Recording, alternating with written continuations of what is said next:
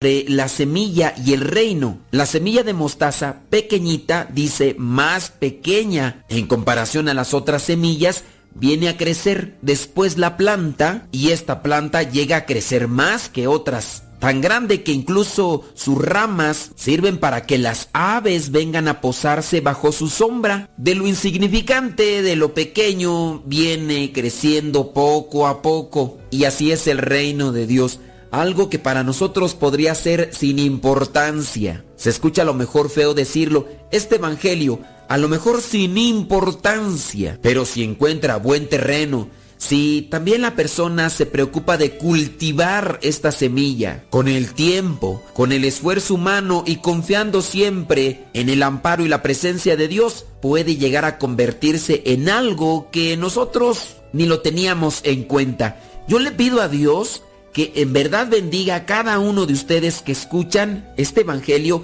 y que lo comparten. Yo sé, por los testimonios de algunos de ustedes, sus vidas sin duda han cambiado porque le han dado ese espacio en sus vidas a Dios. Y algunos que antes ni se acercaban a la iglesia comienzan a dar esos pequeños pasos. Y a lo mejor algunos quedarán también sorprendidos de lo que están haciendo algunos de ustedes que antes no hacían. Le han dado oportunidad a la palabra. La palabra va creciendo en sus corazones y ahora se están mirando aquellas cosas que si se pensaban no creían que fuera a llegar a estas dimensiones. Que el Espíritu Santo realmente les ayude, les fortalezca para que su fe pueda ser tan grande, tan grande que incluso llegue a ayudar a otras personas, que así como estas aves vienen y se refugian a la sombra de las ramas de esta planta de mostaza que ha crecido, que también otras personas puedan ver en ustedes dónde resguardarse o dónde encontrar una palabra de consuelo, de esperanza, de alegría y de fe para poder seguir caminando, caminando en este mundo, caminando ante los rayos del sol que nos van desgastando, que nos van agobiando, pero que si encontramos esa sombra, si encontramos esa palabra de aliento, tenemos la esperanza de poder recuperarnos y seguir adelante. Algo con lo que pudiera concluir y también que pueda servir como reflexión para aquellos que nos encontramos ya en este camino de la evangelización. Tengamos cuidado con la desesperación, con la frustración, ya que en muchos de los casos hacemos, realizamos o decimos cosas para el bien, para el bien personal, para el bien de los demás, ya sean retiros, ya sea en su caso escribir cosas o hacer videos, porque ahora los medios de evangelización no solamente se limitan a predicar, hay muchas maneras en las que uno puede estar sembrando esta semilla de fe. Y en ocasiones nos puede llegar la tristeza, la melancolía e incluso la frustración que nos lleva a la desesperación. Podríamos decir de aquel cantante católico que ha compuesto muchos cantos, que incluso tiene varios discos y a lo mejor no tiene las mismas vistas o no, no se le conoce tanto como a otros y llegará la frustración llegará la tristeza, o también en aquel que predica, ¿por qué no le invitan a los diferentes lugares? O en su caso, aquellos que pudieran tener redes sociales para evangelizar. Este mismo medio podría ser una de esas cosas. El Evangelio no lo escuchan muchos, no lo escuchan como si escuchan otros evangelios. Y no quiero decir que este quizá es de menor calidad, porque la palabra de Dios es la palabra de Dios y no quiere decir que porque la predique yo es menos que la que predica otro sacerdote u otro laico y es más visto ese evangelio. Nosotros tengamos cuidado. La desesperación, decía el Padre Pío, es del diablo. La desesperación es del diablo y nos puede llevar a nosotros a caer en la frustración y abandonar lo poquito que estamos haciendo en su sentido literal porque no tiene la misma repercusión que otros, pero puede ser grande para aquellas poquitas de personas que lo están recibiendo. Así que mi exhortación a ti que escribes, a ti que tienes una página, una red social donde compartes semillas de la buena nueva, a ti que compones y cantas, no dejes que el pesimismo, la tristeza, el derrotismo, la frustración te dominen. Hay que darle el tiempo a la semilla del reino que vaya creciendo, que vaya teniendo su fruto. Mientras tanto, hagamos lo que nos corresponde, anunciar la buena nueva y dejar que vaya creciendo conforme a la voluntad de Dios. Yo hago lo que me toca, yo hago lo que alcanzo y puedo y dejo que vaya creciendo conforme a la voluntad de Dios. Y si da mucha sombra, qué bueno. Si da poquita sombra, qué bueno. No estamos para tener a muchos, pero tampoco hay que decir, pues no trabajo para tener pocos. Más bien yo busco trabajar buscando cumplir con la voluntad de Dios, porque al final de cuentas lo que se pesará de nuestras acciones es la intención, no la mayor o la menor cantidad. La bendición de Dios Todopoderoso, Padre, Hijo y Espíritu Santo, descienda sobre ti y te acompañe siempre. Y nuevamente vamos a dar el aviso para aquellos que no les llega el Evangelio hasta su celular. Así que si a ustedes ya les llega el Evangelio hasta su celular, bueno, les agradezco mucho que hayan llegado a escuchar hasta este momento. Y si tú quieres que llegue hasta tu celular, descarga la aplicación que se llama Telegram. Tiene un fondo azul, un avioncito de papel y después cuando lo descargas tienes que ponerle tu número de teléfono porque es una aplicación muy similar al WhatsApp. Le pones tu número de teléfono, te van a llegar unos códigos, unos números, tú tienes que ponerlo ahí los números.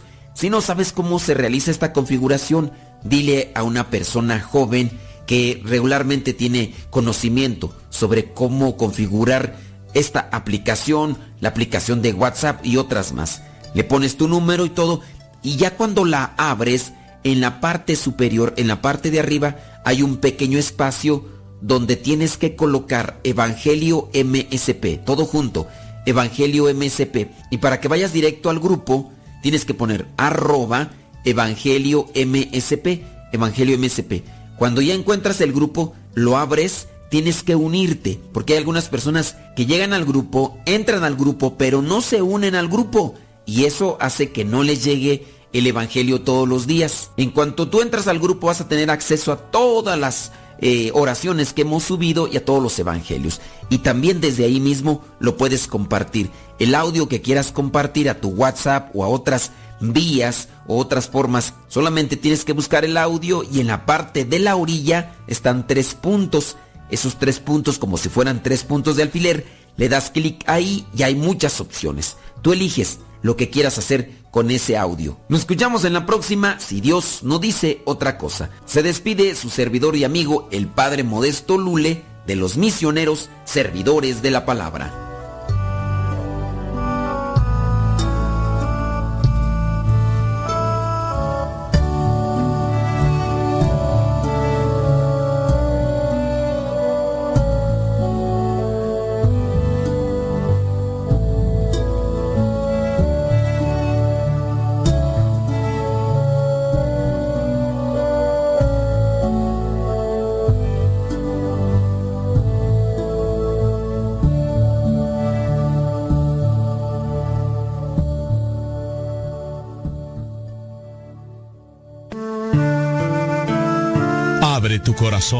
Y deja que Dios ilumine tu vida.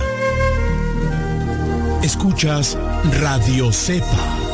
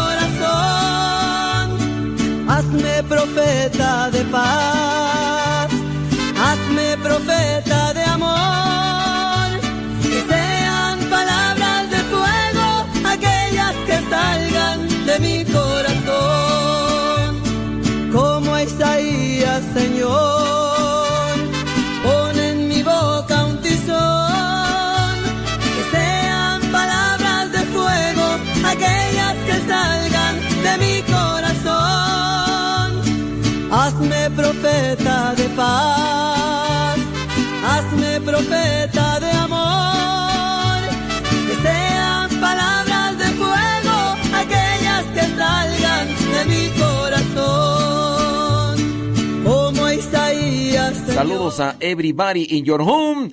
Dos minutos, ya casi tres después de la hora. En este día.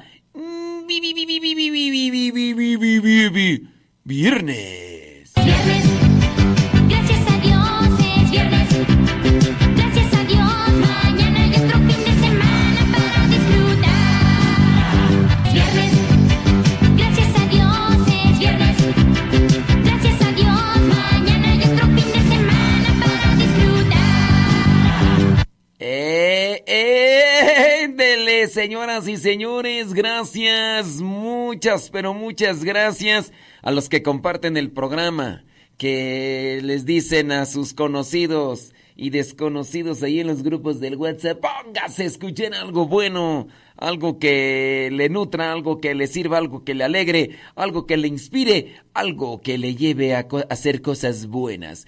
Y para hacer cosas buenas necesitamos estar en sintonía de Dios.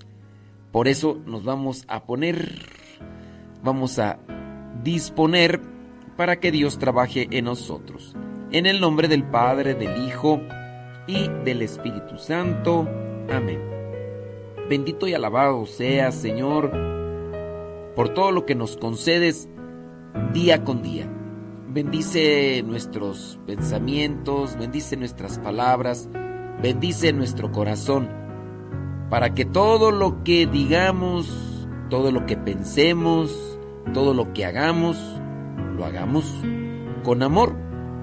Te pedimos por las personas que están en tribulación, que están en situación difícil, en angustia, en desesperación, por los que tienen problemas matrimoniales o familiares, por los que tienen problemas psicológicos o problemas de otra índole laboral o con los vecinos o las personas. Dales luz, dales esperanza para que puedan encontrar siempre la mejor solución. Dios Padre, me pongo a empezar el día con la certeza de que siempre caminas a mi lado. Mantente cerca para que los males no me aquejen y que mi día sea de mucho provecho. Quiero entender que a pesar de los momentos duros, debo seguir confiando en tu amor, confiando en tu misericordia y en tu grandísimo poder. Sé la fuente de mis fuerzas. Ayúdame a seguir a lo largo del camino y a servirte de la mejor manera para ver al final una hermosa luz reflejada en tu rostro. Camina a mi lado durante todo el día. Recuérdame tu amor en cada paso que dé y fortaléceme en las pruebas que tenga que afrontar. Ayúdame a caminar por los senderos del bien, a decidir correctamente y apartar las tentaciones de mi vida. Que el enemigo no tenga espacio en mi corazón. Dame fortaleza en mis momentos de debilidad y dame perseverancia en las pruebas que se presenten este día. Pongo en tus manos todas las habilidades y destrezas que he aprendido para que guiadas por ti tengan una buena producción en mi trabajo, que me permita seguir trayendo un plato de comida a casa, que me permita ser próspero y que me dé dones en abundancia, recordando que todo lo obtendré si lo pido de corazón. Espíritu Santo, fuente de luz, ilumínanos. Espíritu Santo, fuente de luz, llénanos de tu amor. En el nombre del Padre, del Hijo y del Espíritu Santo. Amén. Criaturas del Señor, bendecidas, Señor. Vamos a ponerle enjundia. Gracias por acompañarnos. Vamos a echarle rayas al tigre y que nadie, absolutamente nadie nos detenga. Gracias por escuchar el programa católico número 2. Vamos comenzando con buen ánimo, poniéndonos en las manos de Dios. Con mucha alegría y con mucho optimismo porque sabemos que Dios está de nuestro lado. Y sin otra cosa que decir, vamos a darle que es mole de olla. Y no te oigo, María Traisteni. Despegamos pues en esta nueva etapa con el programa Al que Madruga.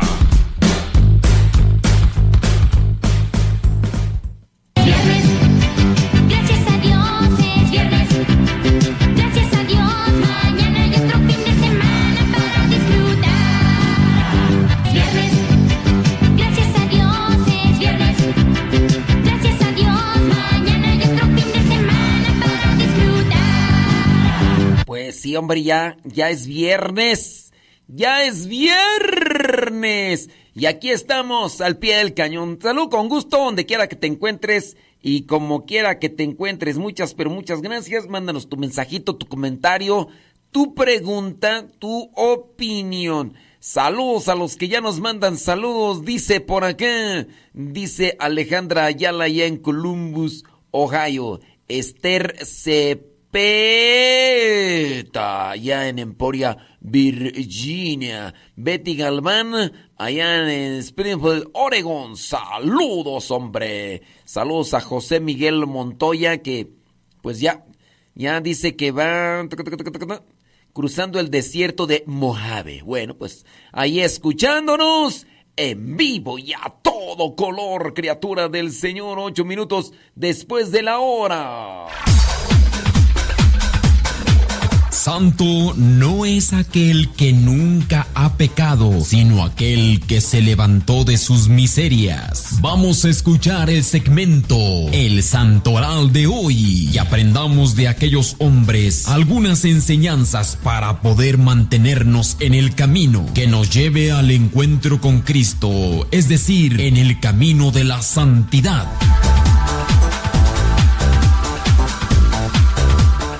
Hoy la iglesia, 26 de enero, tiene presente a los santos Timoteo y Tito. Ahorita vamos a hablar un poquito de ellos. También la iglesia tiene presente a un santo argentino.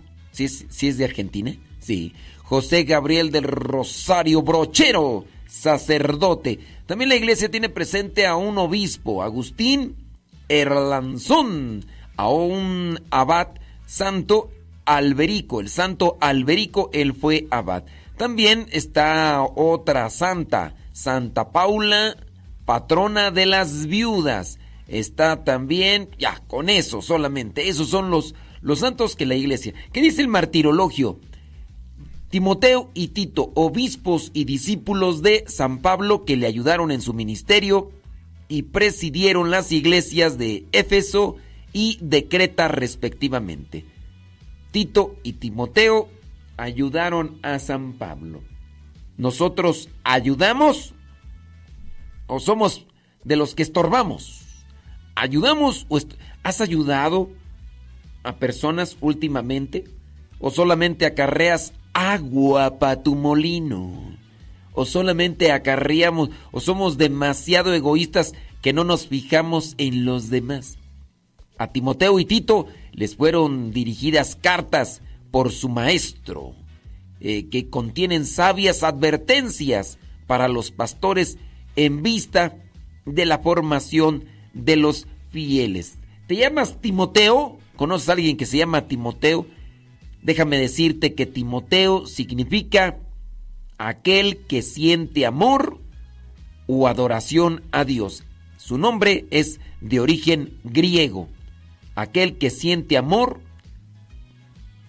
o adoración a Dios. Aquel que siente amor a Dios o adoración a Dios. Timoteo, Tito, significa aquel que es protegido y honrado. Su origen es latino, es decir, viene del latín. Ahí están estos dos santos, por si te llamas Timoteo o Tito Tito Capotito, sube al cielo y pega un grito.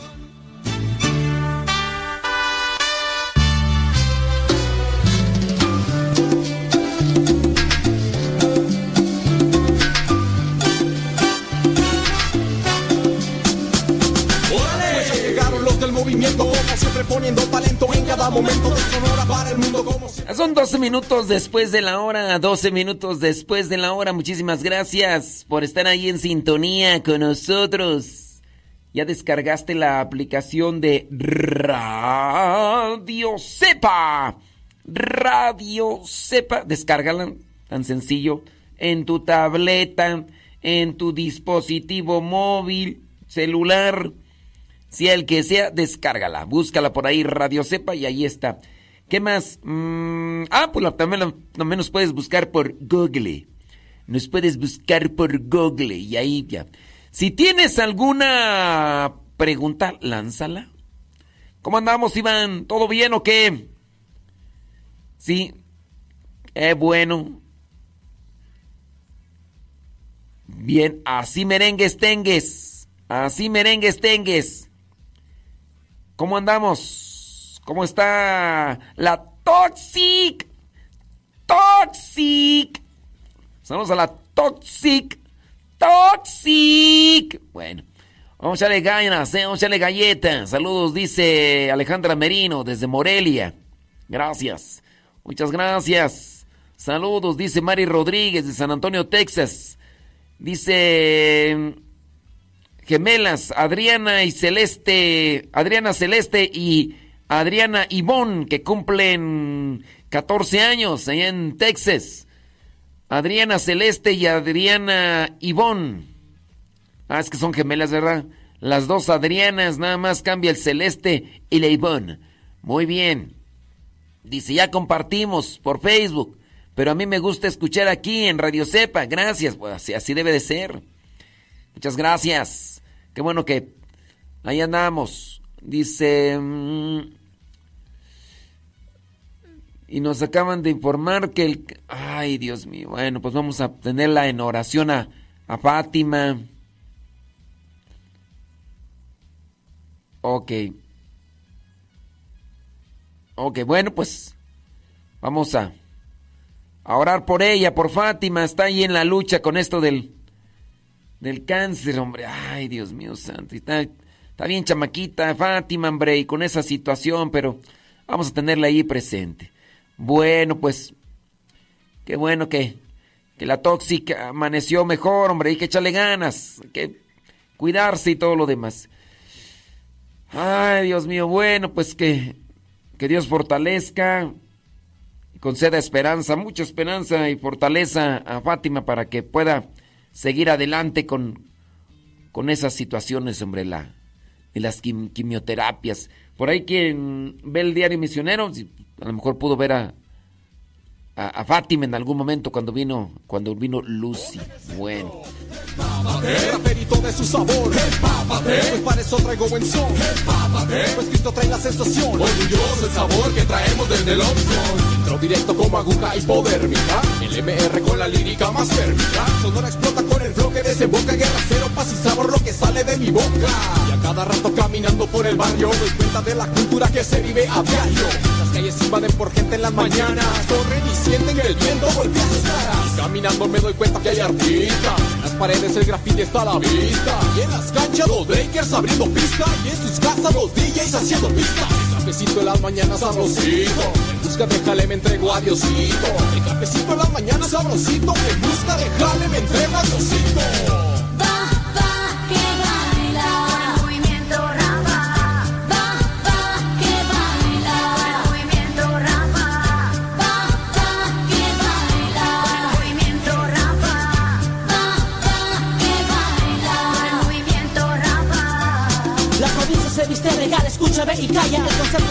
Ya son 16 minutos después de la hora. Dice José Luis García. Para platicar con usted, ¿cómo hacerle? Pues es que también de qué depende qué plática, José Luis García Aguilar. Sí, es que dice que él quiere platicar con. Pero, pues, eh, ¿qué, qué plática? Que.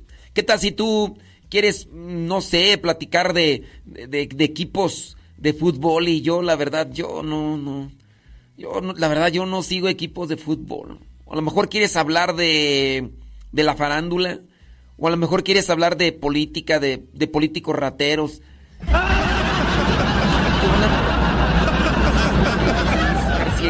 ¿Para platicar de qué? A lo mejor quieres platicar de que Cuautitlán y Escali está más bonito que, que, que, San Vicente Chicoloapan, aquí donde estamos nosotros. Y pa... No. Si es que hay gente. Ay, es que quiero platicar con usted, madre. ¿De qué? ¿Cómo está? Platíqueme, ¿qué, le gusta de comer? ¿Qué? ¿Eres mi mamá o qué? Esas cosas nada más con mi mamá, con... Sí, ay Dios mío, qué grosero es usted, padre. Uno que quiere saber de su vida. Quiera mejor saber de Cristo. Ay, qué chisme. Ay, es que uno debe estar informado. Debe estar formada más que informada, criatura del Señor, porque... Ay, no, de chisme. Entonces, pues sí, quién sabe de qué querrá este... Eh, un problema. Ay, Dios mío santo. De esos hay de todo tipo. Mándame, mándame un mensaje por escrito, este. José Luis García, y por ahí ya te respondemos. Sí. Un problema matrimonial. Vamos a hablar un poquito de problemas matrimoniales. ¿Qué te parece?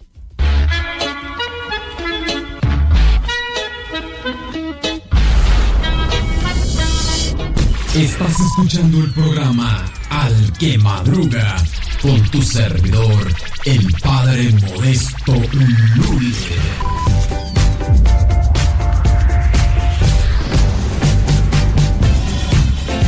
Bueno, vam- vamos a hablar un poquito de problemas matrimoniales sin saber cuál es la situación de acá de José Luis, ¿ok? Un problema, situación general. Hay un problema matrimonial. Uno de los dos está equivocado, o los dos. Uno es quizá impaciente, desesperado. El otro puede ser laxo, superficial, eh, egoísta, orgulloso, soberbio. Por el otro lado, puede ser quizá ya fastidiado, fastidiada, cansada. Hay que tranquilizar las aguas para que se solucione cualquier tipo de problema, sea laboral, sea comunitario, sea familiar, sea matrimonial, lo que se necesita para arreglar los problemas, cualquiera que sea, es primero tranquilizarse. Serenidad y paciencia. Hay que tranquilizarse. Después de tranquilizarnos, hay que analizar dónde está el problema. Quizás soy yo en la desesperación. Quizás soy yo en la superficialidad.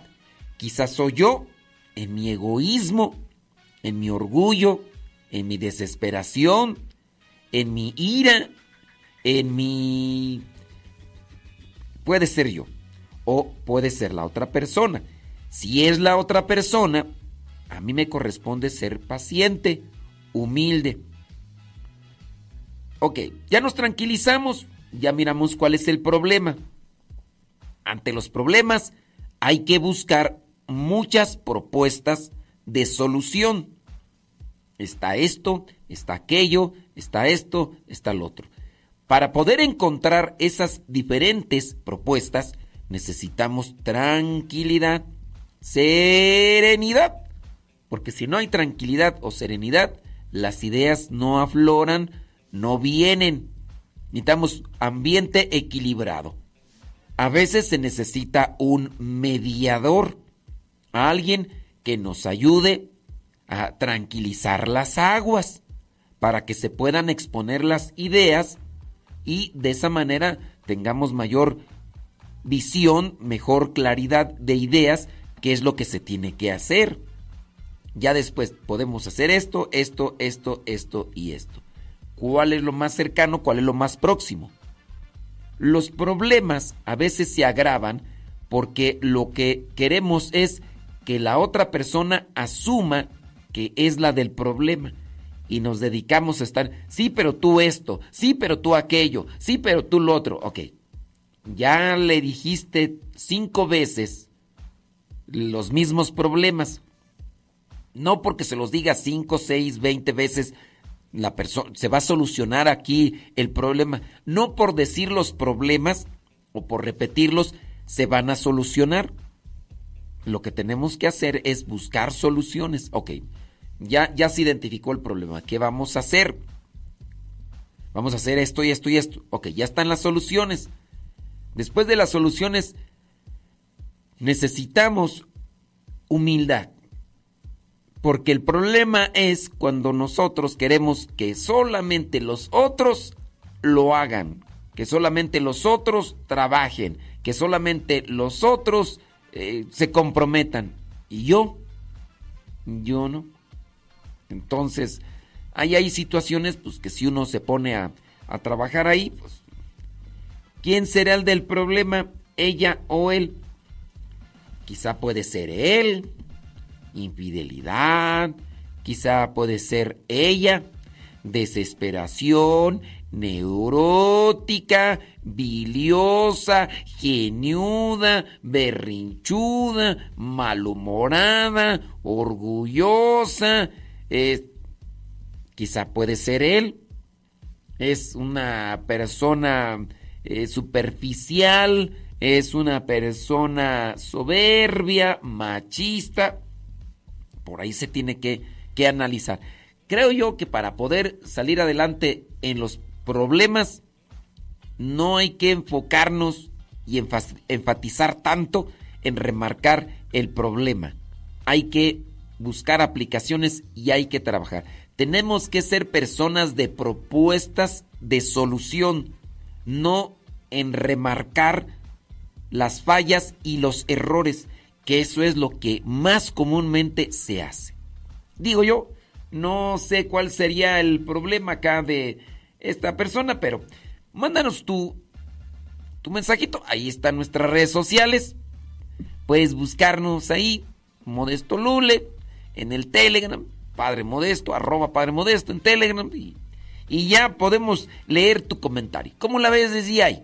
Mira, yo pienso que podemos eh, traer a a colación de esto el Evangelio del día de hoy, donde las cosas eh, podemos acomodarlas en este contexto, aunque no era el tema que yo traía como tal preparado, pero veamos cuál es el Evangelio solamente para tomar unos elementos propios para los matrimonios. Que por cierto, los jueves en, en las noches damos pláticas para los matrimonios. ¿Cuál es nuestra intención de darles pláticas? Pues es dar una zarandeada. Y ayer les dimos una zarandeada a los matrimonios. Pero sabrosa. Hay una señora echándole la culpa al dedo. Que, que fue el error del dedo. Ándale, pues, hombre. Que mandó, mandó por ahí unas cuestiones ahí. Que en vez de, en vez de pecado, puso pescado. Y le digo, ¿qué pasó? Dice, no, ese error del dedo. Dije, ahora resulta que. Así pasa, le digo, bueno, pues es que la puerta se cerró, el camión me dejó y que, oye, pues, echándole siempre la culpa. Es que fue, a- que fue Eva, que, que fue la serpiente. Oh, pues, hombre. ¿Y cuándo, asum a cuándo asumimos nuestras responsabilidades? Bueno, a veces. Es que es el teléfono, bueno, pues. Así pasa cuando sucede. En esto damos lo mejor. Así que sube tu mano, prendete, sigue gozando. La música está sonando, vamos todos a alabarlo. Así que sube tu mano, prendete, sigue gozando. La música está sonando, vamos todos a alabarlo. Así que empápate de mi flow con sabor. Movimiento rapa, pone siempre el color. El raperito de su sabor, empápate, pues para eso traigo buen son, empápate, pues Cristo trae la sensación, orgulloso el sabor que traemos desde el Oxxo, el raperito de su sabor, empápate, pues para eso traigo buen son, empápate, pues Cristo trae la sensación, orgulloso el sabor que traemos desde el Oxxo. Música de barrio que practica, aquí estamos. MR, continuamos, pídela y nosotros te damos. El estilo preservamos, un buen rap es lo que creamos. Un camino nos forjamos desde que él lo encontramos. Esto nunca va a parar, no tiene. Sí, hombre, los jueves en las noches les damos una trapeada sabrosa a los matrimonios. Unos no aguantan, pobrecitos. Se van chillando. Se van como la Popis y el Kiko. ña, ña, porque, porque, ¿por qué no? ¿Por qué ella no regresa? Pues porque no les gusta que, que les digamos sus verdades.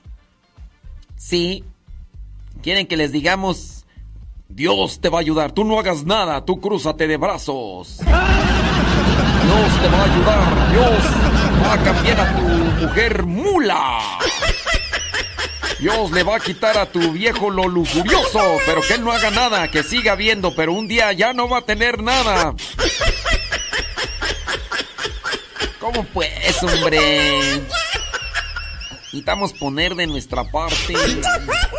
Dios le va a quitar a tu viejo lo machista. Que no haga nada él. Que no haga nada. Señora va a quitar lo preocupona, lo escrupulosa de la limpieza, lo celosa. Un día se va a levantar tu esposa y ¿sabes qué? Dios le va a decir a tu esposa, ya no seas celosa. Y tu esposa va a decir, viejo, viejo, si quieres, échale un rayo a la vecina, yo no, por mí no, no hay problema. Viejo, invítale un helado a la vecina. Pero es que, mujer... No, yo, yo, mira, ya Dios me sanó. Ya. Dale un abrazo porque ella, su esposo no la abraza. Yo, yo no me pongo celosa. Sí. Sí, hay gente, gente que está buscando que solamente les digan eso. Y pues. Sí, hay, hay gente que busca que, que, que los sacerdotes o los predicadores les digan eso.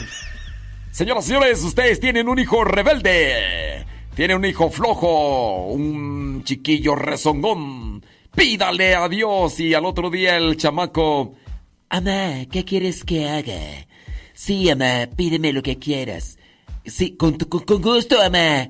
Porque Dios lo va a sanar, que no haga nada a los chamacos. Usted no, no los lleve a retiros, no los lleve a campamentos, no, no, no los instruya. Nada más pídale a Dios, mire, Dios, mañana le va a cambiar a su hijo berrinchudo y caprichudo. ¡Así tarima y en la vida. Siempre la mirada fija objetivo. Conmigo.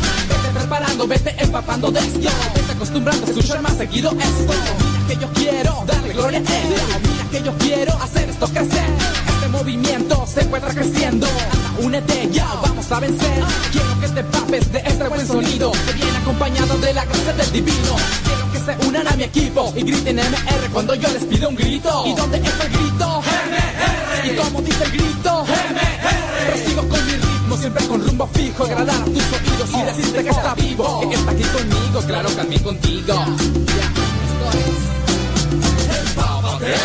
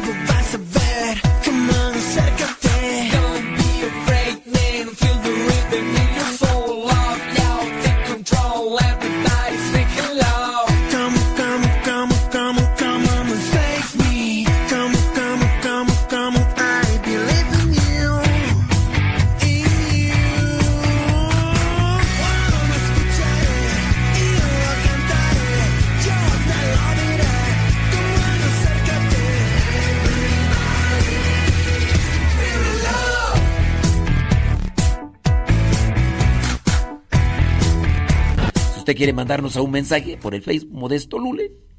Y en la aplicación por ahí nos encontramos. Thank you very much, people. Ya son 31 minutos después de la hora.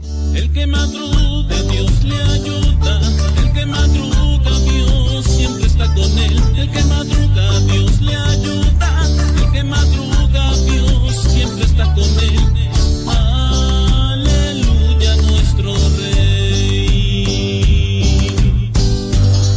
Persona que, que nos manda un mensaje y ya fueron que varias veces. Resulta que pues eh, hay una separación eh, dentro del matrimonio. Acá. Y pareciera ser que ya dice son dos, dos años y algunos meses en los cuales este señor no tiene intimidad con la esposa. Y pregunta que si que si él podría confesarse y comulgar. Ya son dos años, dice el Señor, que no tiene intimidad con su esposa. Bueno, yo nomás espero que tampoco tenga intimidad con otra persona, porque pues hay veces que dicen, no, y puede ser esposa por el civil. Bueno, aquí el problema es, dice que están viviendo y, y por eso me imagino entonces han de estar casados por el, por el civil, más no por la iglesia, ¿no? Y la pregunta es, ¿puede, puede comulgar? Tiene dos años y fracción que no tiene intimidad con su esposa. Dicen que viven bajo el mismo techo y que solamente lo hacen por la hija que tienen. Pero, a ver, eh, esperando que no tenga intimidad con otra persona, ¿verdad? Porque ahí también ya incurriría en una situación de infidelidad, siendo que están casados por el civil, ¿verdad? Ahora, este, la persona vive, vive, pues sí, se le llama uniones por conveniencia. Viven ahí, quizá a lo mejor comparten cosas materiales, eh, viven más bien por una situación de paternidad con relación a la hija, dos años y fracción, que nada de cuchi cuchi. Esto, en el caso del señor que me lo escribe, debería de, de plantearlo bien conforme.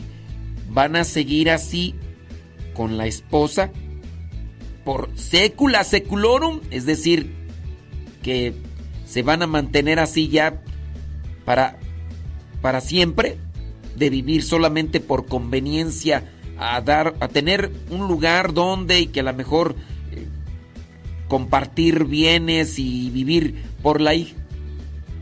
Pudiera ser, porque en algunos casos así lo es, pudiera darse que sí la persona, cuando ya no tiene esa intentiva de cometer o hacer, eh, tener intimidad, puede darse conforme a un acompañamiento espiritual, puede darse que esa persona pueda recibir el sacramento de la confesión y por ende también el de la comunión. No quiere decir que recibe la confesión estando en pecado, no, es que la situación de pecado la deja y se compromete a ya no asumirla, ya no abrazarla. En el caso de, de la unión que tiene, se han dado algunos casos. Debe de haber de conformidad y de los dos, porque tú dices yo no quiero y la mujer sí quiere. Y pues ahí cada rato te va a estar rogando y dicen que tanto va el cántaro al agua hasta que un día este rompe. Entonces, pues, ¿para qué le, le andas buscando? Entonces trata ahí de, de acomodar esa situación con tu esposa. Y si ya deciden no andarle haciendo cosquillas al niño. ¿Sabes qué? Risueño. Pues ¿para qué le andas haciendo cosquillas? verdad? Y ella dice, así nos vamos a mantener, no vamos a exponernos a la situación de pecado. Pudiera, pudiera ser. Por eso es más conveniente ahí que traten de platicar con un guía espiritual para que les oriente más en lo personal. estábamos con una situación, ¿no? De, de cuál era tú, ay, ya ni me acuerdo. Íbamos a hablar un poquito sobre el, el evangelio, sobre estas situaciones y problemas matrimoniales. Decía yo sobre el evangelio, el evangelio del día de hoy, viernes, es Marcos capítulo 4, del 26 al 34. En la primera parte habla de cómo crece el reino de Dios.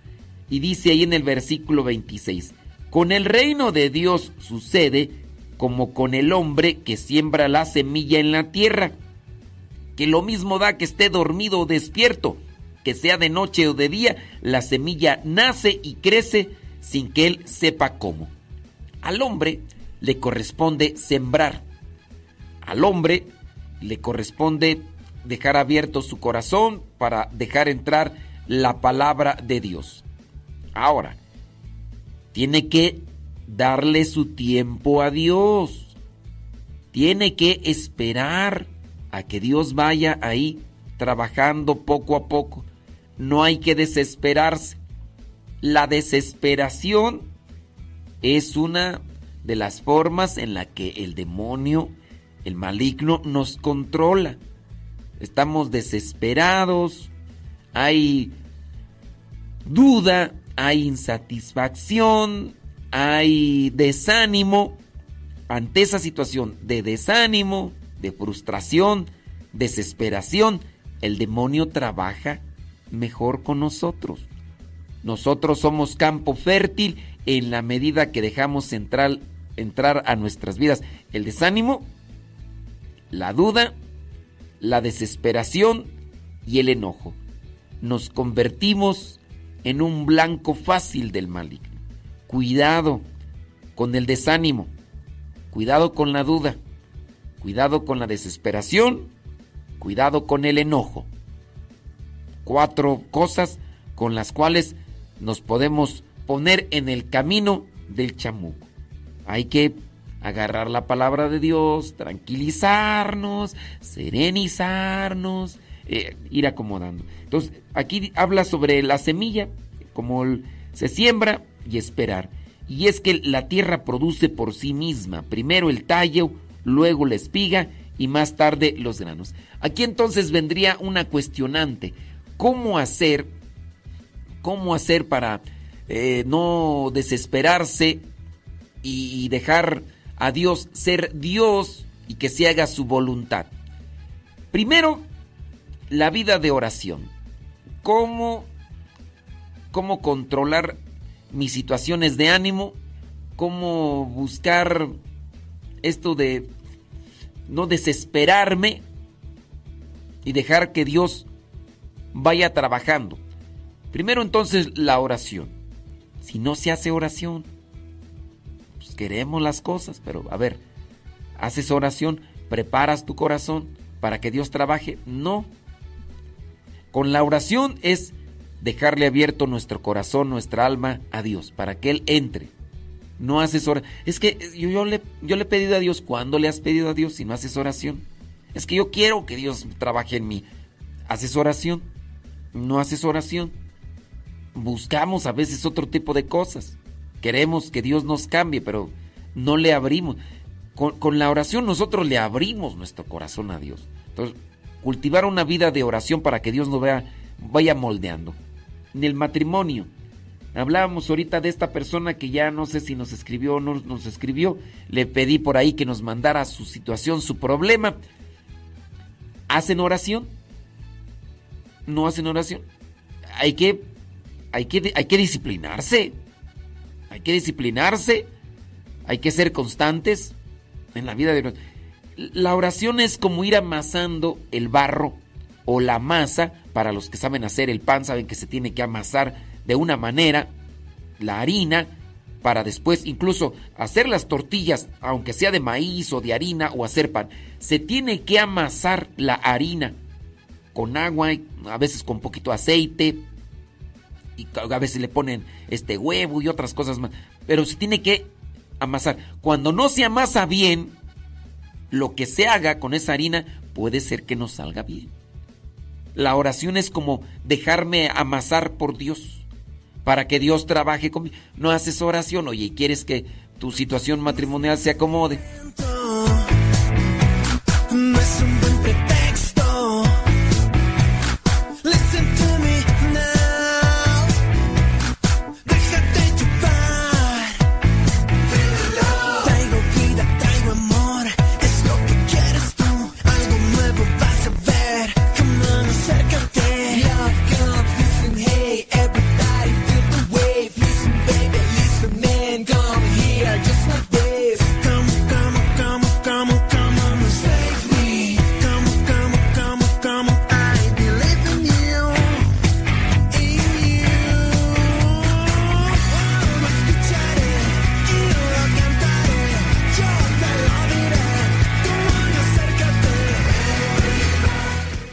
52 minutos después de la hora, 42 después de la hora. Hay un mensajito para quien era José Luis allá de Cuautitlán, Izcali. Mándanos un mensajito allá, te, te, telegram, arroba cabina radio cepa, así de manera directa. Y listo. José Luis, José Luis García Aguilar, mándame un mensajito ahí por el te, telegram. Ay Dios.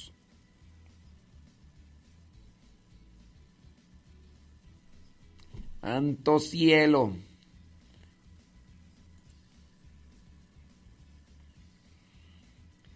Déjame ver. Déjame ver.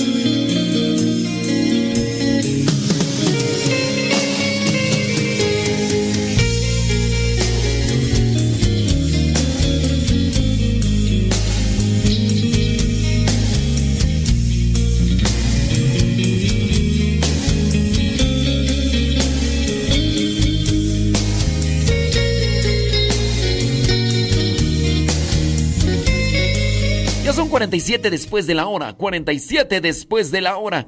Por acá hay una persona, dice, tengo 10 años y 7 que me divorcié.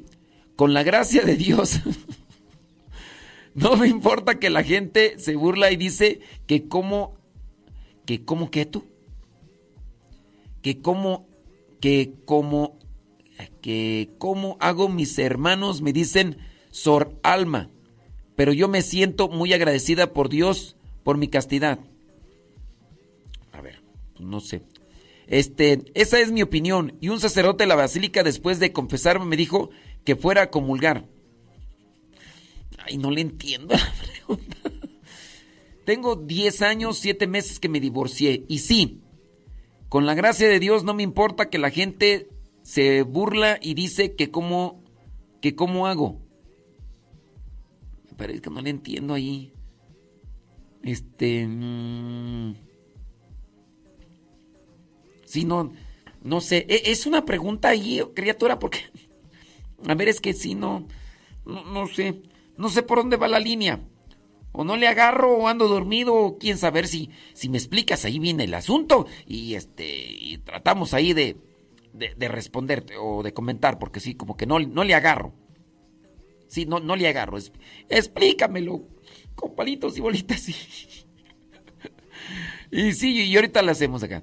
Dice por acá, saludos. eh, usted, ah, dice por acá. Usted habla de oración dentro del matrimonio, pero si una parte del matrimonio no le gusta hacer oración, ¿ahí qué se hace? A ver, yo hablo de la oración dentro del matrimonio.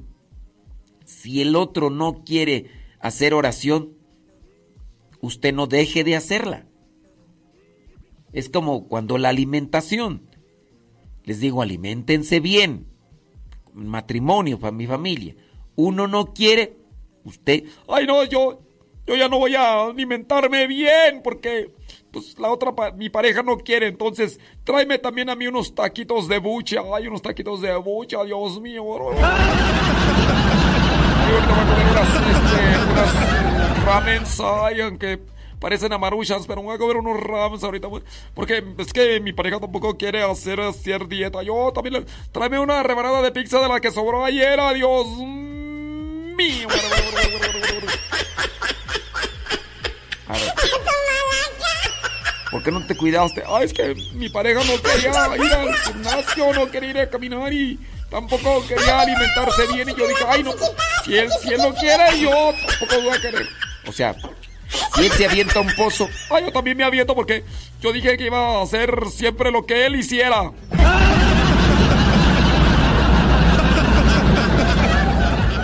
O sea, si hablo de la oración, tú haz oración. Si no quiere hacer oración, hazla tú. Cuídate tú. Fortalécete tú. Ay, no, yo. Es que yo voy a morirme junto con, con él así. O sea, si él es que si no hace oración se va a morir pronto y, yo también esté. No, está mal, mal. Muy mal. Dice, saludos a Camilo. Ándele pues. Saludos, Camilo. Dice la señora, la Toxic. Ándele. Déjame ver por acá mm, si hay una, una pregunta. Eh, ¿Qué dice? Dice, pregunta, primero le doy una pequeña reseña. En un grupo de iglesia hay hermanas que le rezan a otras y estas de repente caen en descanso. Y el otro día yo estaba cerca de una de ellas y sentí algo extraño que entró en mi ser. Y desde ese día tengo mucho estrés en mi espalda y en mi cuello. Yo no creo en espíritus que se apoderan de nosotros, pero le digo que desde ese día me he sentido muy mal. Por favor, oriénteme qué hacer, se lo agradezco. Ok, hay algo que se llama sugestión. Hay algo que se llama sugestión. En el caso de la sugestión, cuando la persona tiene miedo, está alegre, cuando la persona puede tener cierto tipo de sensaciones, eso se transmite. Incluso la misma alegría. Sepan ustedes que cuando nosotros tenemos estados de ánimos, hay cierto tipo de hormonas que salen. Si estoy enojado, sale un cierto tipo de hormona. Y entonces otra persona, imagínense que me acabo de dar un trabe con otra persona que está aquí. Me acabo de dar un trabe así bien sabroso. Hasta nos nos recordamos. Va llegando otra persona en el ambiente. Están esas hormonas. La persona llega y sin que nosotros le digamos siente un ambiente pesado. No, no, no es vibra. Unos dicen, ay, son las vibras. Tu abuela. No son vibras. Es las hormonas que van saliendo de nosotros. Hablando de la alegría, hablando del enojo, hablando del miedo. Los seres humanos vamos percibiendo eso. Tanto así que también el mismo cuerpo desprende cierto tipo de hormonas compatibles. En ocasiones, hablando por ejemplo del amor, los cuerpos son compatibles de manera que la naturaleza y Dios en su sabiduría hace que de un cuerpo, hablando de la mujer y hablando del hombre, cuando son compatibles para su reproducción, entonces los cuerpos se conectan y segregan ese tipo de hormonas. Por eso a veces tú entiendes que te enamoras de alguien y, y, pues no es agradable a la vista, pero sientes como compatibilidad. Dices, no sé, pero me atrae algo de esta persona. ¿Qué será? Pues sí, pues yo reconozco que está fea, o sea, la persona y como que, bueno, pues es el cuerpo que se conecta. Si tú dices, esta persona cayó en descanso y todos, sabrá Dios, a veces no es necesariamente que las personas realmente caen en descanso. Vamos a decirlo claro y sin decir o generalizar. Hay muchas personas que están faltas de afecto, tienen baja autoestima, tienen muchos complejos. Entonces, ¿qué es lo que sucede? Que pues las personas tratan de llamar la atención. No todas caen en descanso del Espíritu Santo, más bien quieren llamar la atención. Tú estás a un lado de una persona que está con muchos complejos, con muchas de estas cosas, te lo transmite y tú lo vas cargando y a lo mejor tú eres apegada a esto. Es un tema que eh, se puede tratar más en lo particular para ayudarte a ti porque otros dicen, ah, esas cosas, esas cosas no es cierto. esas-". Y no, pero ojalá y que me haya dado a entender para que tratemos de ser cuidadosos en nuestra forma de vivir y nos fortalezcamos en el espíritu para que no nos dejemos influir por este tipo de cosas.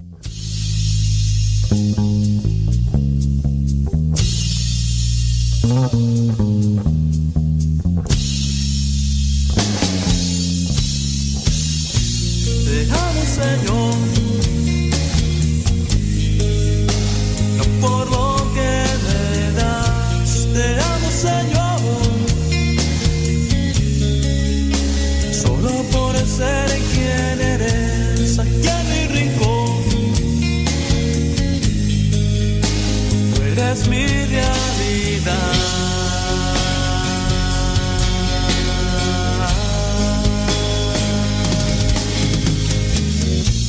El cielo de ayer fin se despejó y la nube negra. El sol se la bebió y solo es azul. Porque en mí está tu amor. Amor. Las cosas en la vida las cosas que enfrentamos se pueden superar y vencer si te tengo. No es nada fácil mantener una luz una vela encendida ante la furia del viento. Aunque se encuentre extraviado o ahogado o en el mundo el concepto del amor te seguiré siendo fiel. Ay, Dios mío santo. Bueno, pues eh, con relación a la persona que nos escribió eso, pues eh, yo puedo sugerir eso. Yo puedo sugerir eso. Dice, también me dijo mi sobrino que me veía muy mal. Baja autoestima, complejo, sugestión. Que parecía que he estado llorando todo el día. Andas triste, andas sugestionada. Y sí, padre, me he sentido muy mal últimamente. Todo me afecta. No todo nos afecta. En su caso, nosotros nos debilitamos interiormente y nos dejamos afectar. No todo me afecta. Nos dejamos afectar en la medida en que nosotros nos debilitamos por dentro. No es lo que te sucede, es cómo reaccionas a lo que te sucede. Es una cuestión ahí que debes de trabajar porque hay baja autoestima, hay un complejo, hay un problema de percepción eh, en, en tu vida. Muchas enfermedades eh, en nuestro organismo vienen a razón de esa poca confianza, poco amor, eh, poca esperanza que, que tenemos dentro de nosotros, porque nos hemos dejado influenciar por los demás. Nos dejamos sugestionar por los demás. Trate de analizar ahí esa situación. Ahora, no hay que descartar, hay que ir a una revisión médica. Es conveniente y sugerente, es recomendable siempre hacerse un análisis de sangre general para que analicen. Puede ser incluso que estés desarrollando una enfermedad en tu organismo y no te des cuenta o estos síntomas y tú los asocies a una cuestión espiritual. Muchas personas no se han dado a la tarea de dar una revisión de sangre en el organismo, una revisión. ¿Por qué? Porque dicen, ay, es que son muy caros los análisis de sangre. Pues va a salir más cara, más caro un tratamiento después si no previenes algo que se podría agravar. Vete a hacer unas, un examen de sangre general, ¿sí? Ya ahorita los exámenes de sangre generales hasta hasta de la próstata para que a los hombres ya no nos preocupe porque antes decían que se hacía el examen de próstata de una manera este no, ya ahorita ya con la sangre, porque decían no, cuando pases cuando pases de los 40 ya te van a hacer el examen de la próstata y y este no, ya ahorita gracias a Dios, gracias a Dios se puede hacer el examen de la próstata con la sangre. Claro, también para los que les guste se puede hacer de la otra manera, ¿verdad? Pero... Cada quien sus gustos.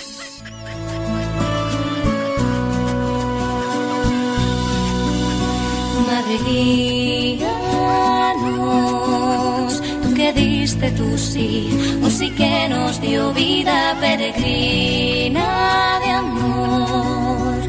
Visitaste a Isabel, proclamando la grandeza de Dios nuestro Señor. Esperanza en tu vientre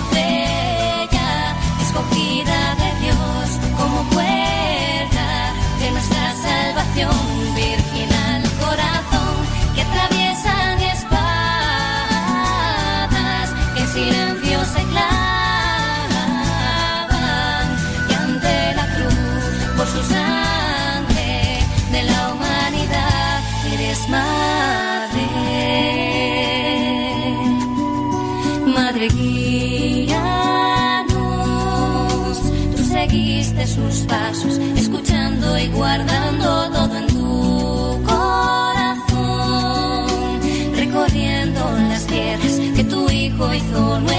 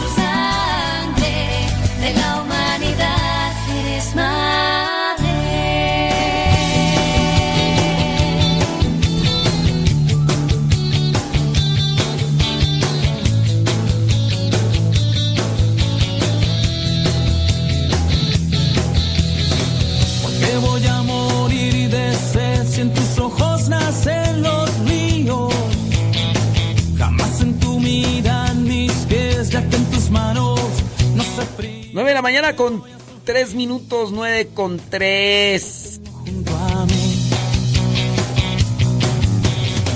La vida es muy bella y sencilla, uno es quien la complica.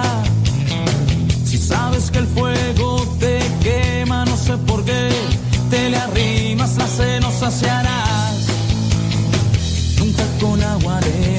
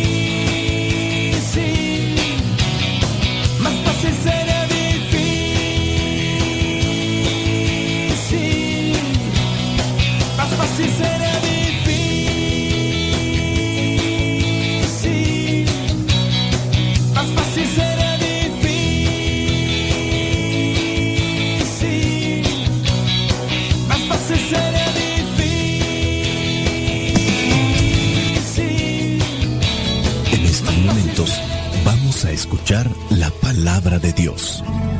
Dispón tu corazón para que el mensaje llegue hasta lo más profundo de tu ser.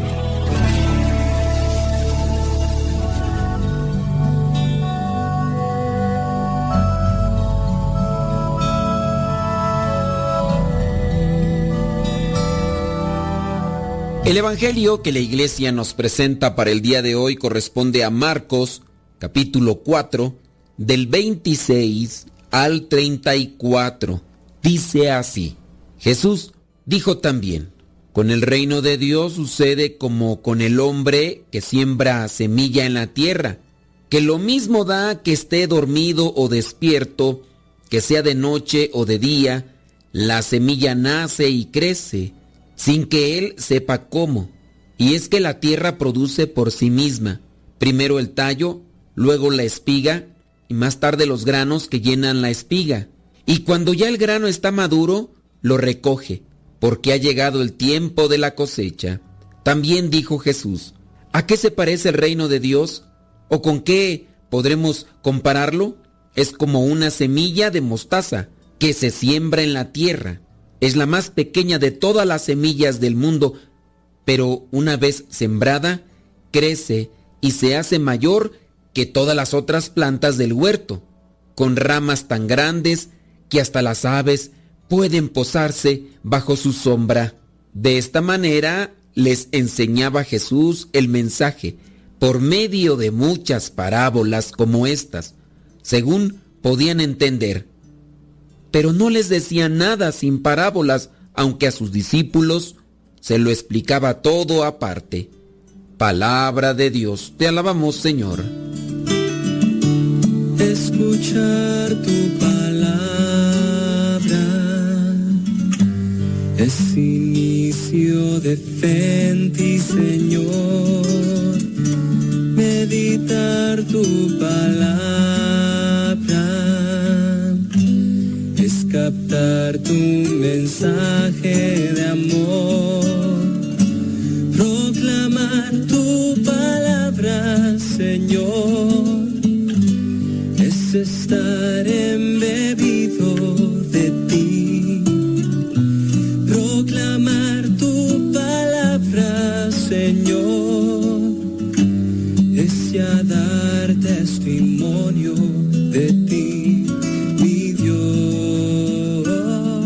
Yo no sé cuántos de ustedes hicieron ese, o si todavía se hace ese tipo de experimento donde nos piden que llevemos un frasco de vidrio transparente, que llevemos algodón, que llevemos agua o alcohol, no recuerdo bien la sustancia, porque bueno, ya hace mucho tiempo, pero el algodón, el agua, y en este caso nos piden que llevemos una, una semilla de frijol y que la depositemos ahí y va a ir creciendo solamente con la humedad y todo. Si no le echamos agua, si no la ponemos en un lugar idóneo, así para poder crecer, pues no va a germinar. O puede ser que germine, pero va a suceder como lo que también nos menciona Jesús con aquel terreno donde crece una semilla y hay piedras o en su caso hay espinas y no la dejan desarrollar. Cuando nosotros trabajamos en el campo, tenemos que cuidar todos esos aspectos, cuidar el terreno, también cuidar el tipo de semilla, dependiendo de la cosecha que queremos tener. Después, cuando ya va creciendo la planta, también hay que hacer una purificación porque a su lado crecen otro tipo de plantas que no queremos que no las necesitamos o no nos sirven en su momento. Me acuerdo yo que cuando estaba por allá, en el rancho donde crecí, estaban los sembradíos de una planta que se llama sorgo. El producto de esta planta llamada sorgo es un grano que se utiliza para alimentar, en este caso al ganado, o también puede ser a, los cerdos, también pues a las cabras y a los borregos. Este grano puede comérselo directamente incluso hasta las gallinas y los animales que ya mencioné, o también lo se puede moler y después se mezcla con agua, tanto las gallinas como los puercos o los becerros o hasta los caballos se comen ese grano. Pues bien, cuando la espiga de esta planta llamada sorgo crece, en los sembradíos también crece la planta de mostaza. Son plantas que pueden perjudicar la cosecha y hay que arrancarlas. ¿Y por qué puede perjudicar la cosecha? Porque crecen más que el sorgo, más que esta planta del sorgo que por lo regular tiene un metro y medio más o menos de altura, algo así. Las plantas de, de mostaza pues crecen más y cuando va la máquina cortando la espiga de la planta de sorgo, si no hemos quitado las plantas de mostaza, puede hacer que las espigas caigan fuera de lo que vendría a ser el recipiente donde deben de caer todas estas espigas del sorgo. Entonces hay que quitar la mostaza, hay que quitar el quelite y hay que quitar el sorgo forrajero, la planta del girasol y otras plantas que no son necesarias. Tenemos que poner de nuestra parte para poder obtener algo. Enfoquémonos en las palabras del Evangelio, los primeros versículos. Dice, con el reino de Dios sucede como el hombre que siembra la semilla en la tierra. Sembrar la semilla es trabajar, eso es lo que nos toca. Hay que poner de nuestra parte para que el reino de Dios también crezca. Dice nuestro Señor Jesucristo, lo mismo da que esté dormido o despierto, que sea de noche o de día. La semilla nace y crece sin que él sepa cómo. El campesino, el agricultor no se pone a indagar cuál es el proceso orgánico o biológico que se da en la semilla para crecer. Nosotros sabemos que tenemos que poner la semilla en tierra fértil, ponerle agua, ese es nuestro trabajo, y después también echarle abono, sea que estemos dormidos o despiertos, si nosotros hemos puesto de nuestra parte lo que nos toca, la planta seguirá su, su ritmo. Dice el versículo 28, y es que la tierra produce por sí misma, primero el tallo y luego la espiga, y más tarde los granos que llenan la espiga. Esto viene a darnos a entender que hay que dejar trabajar a Dios. Hagamos lo que nos toca, lo que nos corresponde como hijos de Dios, hijos de la iglesia. Busquemos ser cristianos auténticos, que se note en nuestras palabras, en nuestras acciones, y poco a poco el reino de Dios se irá instaurando en nuestra vida. Y si nosotros queremos que el reino de Dios se instaure también en la vida de los demás, porque lo necesitan, hagamos lo que nos toca, hagamos lo que esté a nuestro alcance. ¿Tienes algún familiar que necesita conversión en su vida? ¿Que necesita un cambio bueno, positivo? Haz solamente lo que te toca, lo que te corresponde y deja a Dios actuar a su tiempo, a su manera, también dependiendo pues de la disposición de la otra persona. Dice el versículo 29, cuando ya el grano está maduro, lo recoge, porque ha llegado el tiempo de la cosecha, todo a su tiempo. No hay que dejar que la desesperación nos domine, nos controle, porque si no, vamos a querer cosechar antes de tiempo. Y fíjate que si uno cosecha antes de tiempo, un ejemplo, con la planta de maíz. La planta de maíz viene a dar el gilote. Antes de que esté el elote, está el gilote. Antes de que esté la mazorca, está el elote. ¿Qué pasa si tú arrancas el gilote de la planta de maíz? Pues si tú quieres sacar granos, pues simplemente no los vas a tener porque la arrancaste a destiempo. Si tú quieres agarrar esos granos para hacer tortillas, pero quitas lo que vendría a ser el elote, pues del elote no vas a poder hacer tortillas. Se pueden hacer uchepos, que es una especie de tamal, por cierto, muy sabroso. Pero no podrás hacer tortillas así. Tendrás que esperar a que el elote se convierta en mazorca, los granos se hagan más duros. Y ya llegará su momento en el que tendrás, podrás incluso sacar esa mazorca, desgranarla, molerla y hacer las tortillas. Bueno, hacer antes la masa y después las tortillas. Todo al tiempo. Como enseñanza entonces, dejemos que Dios actúe en su tiempo. No hay que dejarnos llevar por la desesperación, pero pongámonos en acción. Hagamos lo que nos toca, lo que nos corresponde. Ya después en el versículo 30 dice, ¿a qué se parece el reino de Dios o con qué podremos compararlo? Es como una semilla de mostaza que se siembra en la tierra. Es pequeñita, es la más pequeña de todas las semillas del mundo, pero una vez sembrada, crece y se hace mayor que todas las otras plantas del huerto. Los detalles en la vida son pequeños, pero los detalles dan incluso más significado que otras cosas. Muchos de nosotros nos acordamos de los detalles que otras personas han tenido con nosotros. No quiere decir que las cosas grandes no importan, pero todo tiene su tiempo, todo tiene su proceso. En la Biblia también lo pequeño significa humildad. Los pequeños, las cosas pequeñas y con amor. Nadie conoce las buenas consecuencias de una sonrisa, de una palabra de aliento, de un compromiso cuidado y constante. Se siembra una semilla pequeña, pero queda ahí una acción pequeña y crece y da su resultado en su tiempo. En referencia a esa planta de mostaza,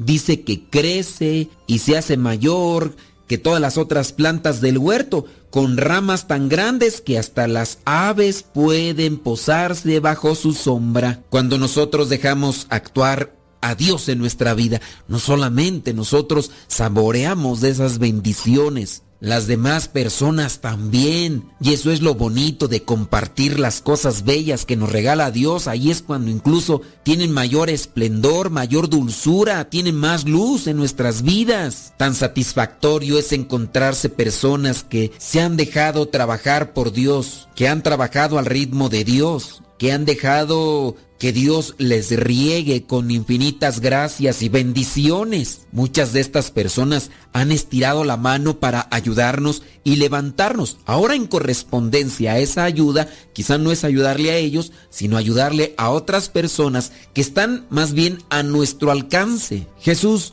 nos enseña con parábolas. Muchos de nosotros conocemos esos refranes populares, les entendemos y también podemos comprender estas parábolas, pero nos hace falta algo más, vivirlas. El hecho de que nos las digan en parábolas las enseñanzas del reino, nosotros las guardamos en nuestra mente, en nuestra memoria. Podemos acordarnos de esta o de otras más por las figuras y las imágenes. Ahora nos falta ponerlo en práctica. Podríamos cuestionarnos, ¿qué tanto estoy dejando a Dios trabajar en mi vida?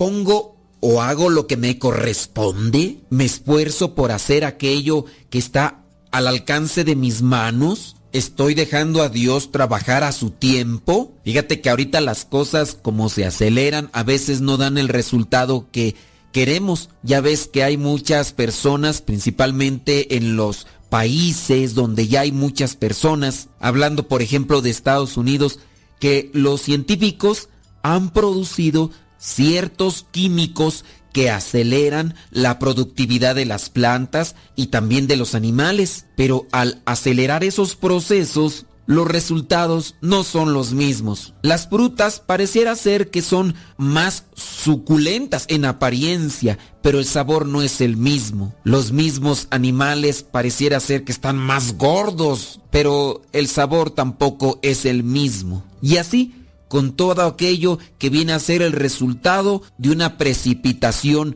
química, una precipitación forzada por todo este tipo de cosas químicas y a veces hasta tóxicas para nuestro organismo. No nos dejemos pues llevar por las cosas del mundo, las precipitaciones del mundo.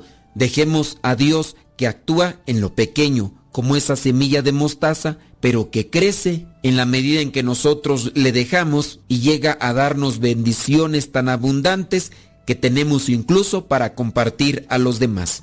Soy el Padre Modesto Lule, de los misioneros servidores de la palabra. La bendición de Dios Todopoderoso, Padre, Hijo y Espíritu Santo, descienda sobre cada uno de ustedes y les acompañe siempre.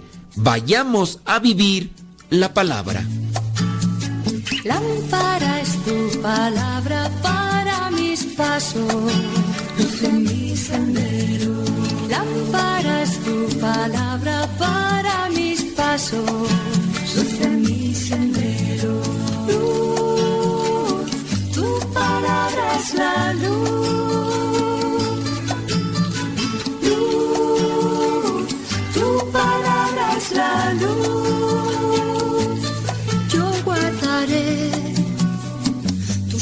Mandamientos. Señor, dame vida según tu promesa. Lámpara es tu palabra para mis pasos,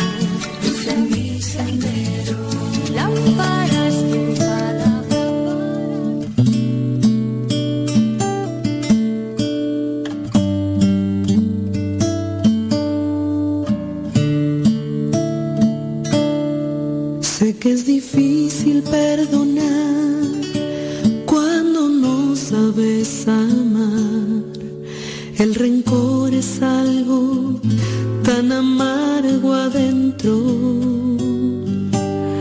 No te dejas sonreír, ya no puedes vivir. Porque no dejas eso atrás y empiezas a amar? Alguien que te amó, su propia vida la entregó para que fueras libre de este cautiverio. Él perdonó a los demás sin importar si hicieron mal, porque en lugar de odiar no decides hoy amar.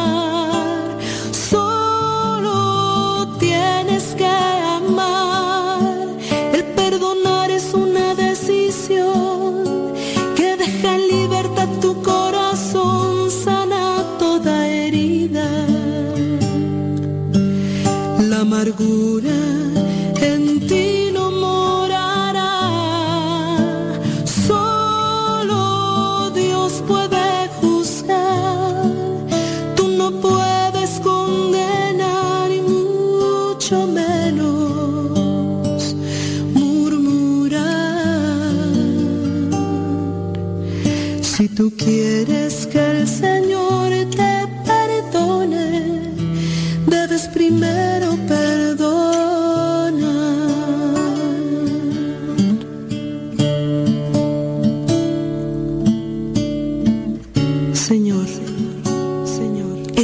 a perdonar, como un día tú en la cruz justificaste nuestro gran error.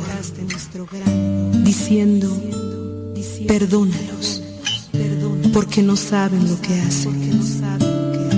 Préstame tu corazón un momento para perdonar a los demás como tú me has perdonado a mí. Que te amó, su propia vida la entregó para que fueras libre desde cautiverio. Él perdonó a los demás sin importar si hicieron mal,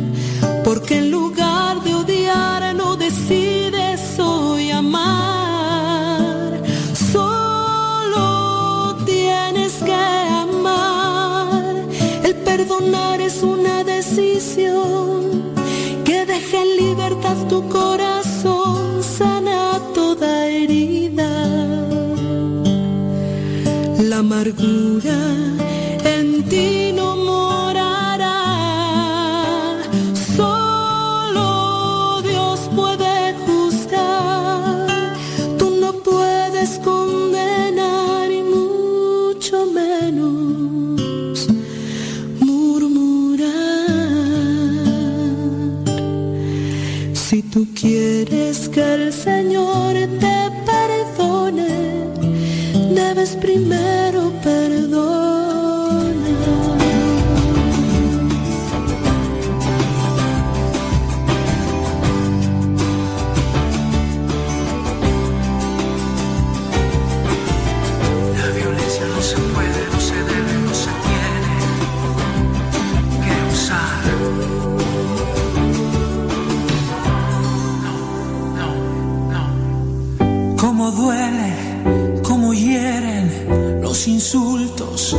las burlas, déjenme en paz.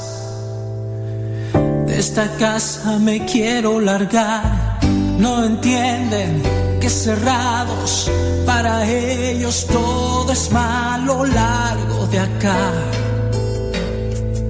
Papá, mamá, cállense ya, ya no griten, no más golpes que he hecho, no me toquen que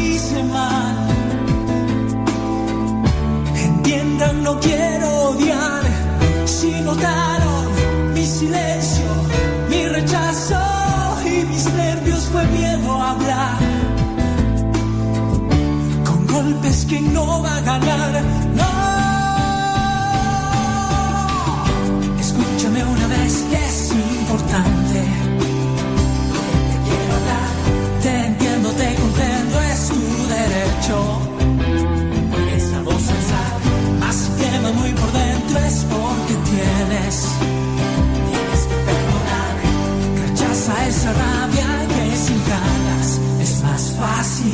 caminar.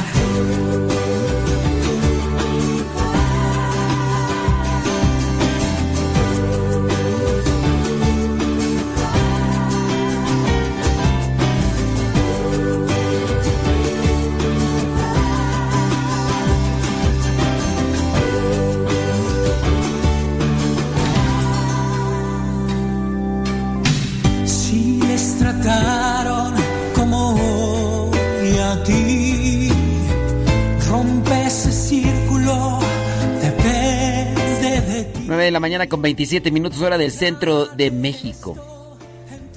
¿Cuáles son las virtudes capitales y qué tienen que ver con los pecados capitales? Virtudes capitales. ¿Y qué tienen que ver con los pecados capitales? ¡Ay, Jesús de Veracruz! Ernestina, andas muy filósofo. No me toquen que hice mal. Entiendan, no quiero odiar. Si notaron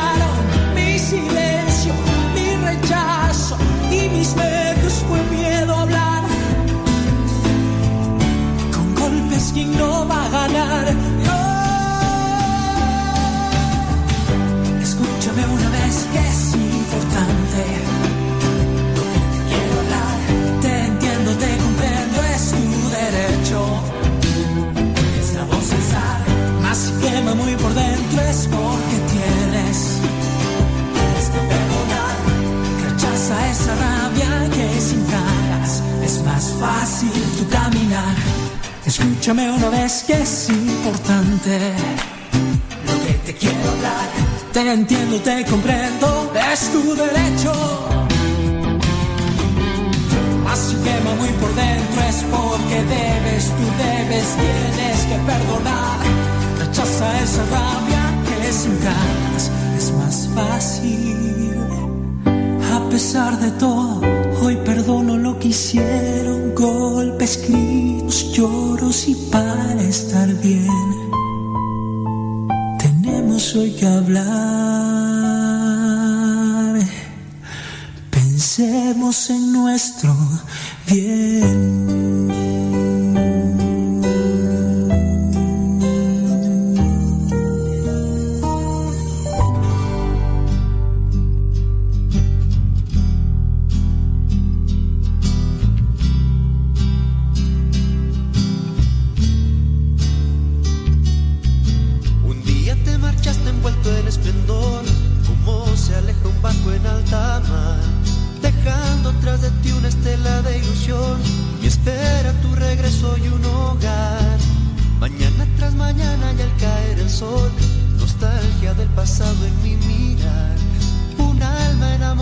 Tierno corazón, espera ansiosamente tu llegar.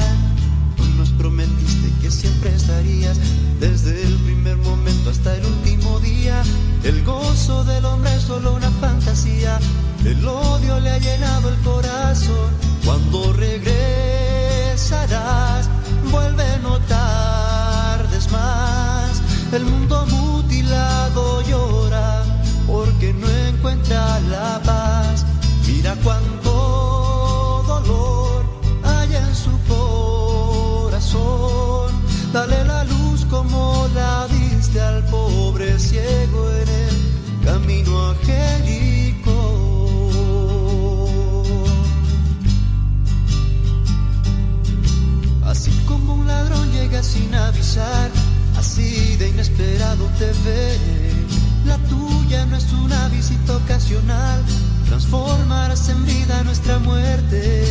Y mientras llegas a nosotros, oh Señor, con este paso firme seguiré. No importa que en la lucha me acose el dolor, con tu palabra le responderé. Tú nos prometiste que siempre estarías desde el primer momento hasta el último día. El gozo del hombre es solo una fantasía. El odio le ha llenado el corazón. Cuando regresarás, vuelve no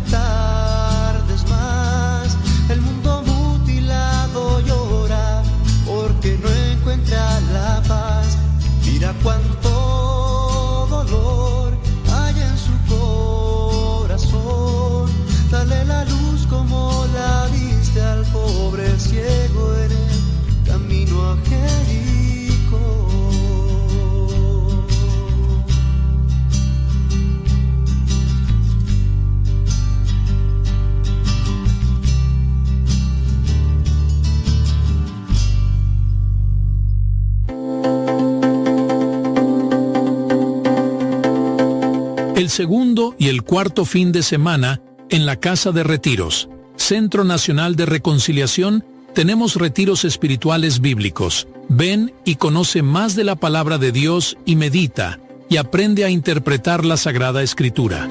Muchas personas han cambiado su vida participando de los retiros y dejando entrar a Dios en sus vidas. Si eres soltero o casado, puedes participar de estos retiros espirituales, pero bíblicos. El retiro es de dos días. Entran el sábado a las 9 de la mañana y salen el domingo a las 5 de la tarde. Se pide una cooperación para cubrir los gastos de los alimentos que se ofrecen durante los dos días. También se te dará un lugar donde dormir y poder asearte. Durante los dos días hay meditaciones, reflexiones, oración y atención espiritual, así como el sacramento de la confesión para reconciliarse con Dios y consigo mismo. Busca en el Google Maps, Centro Nacional de Reconciliación, para que sepas en dónde está ubicada la casa.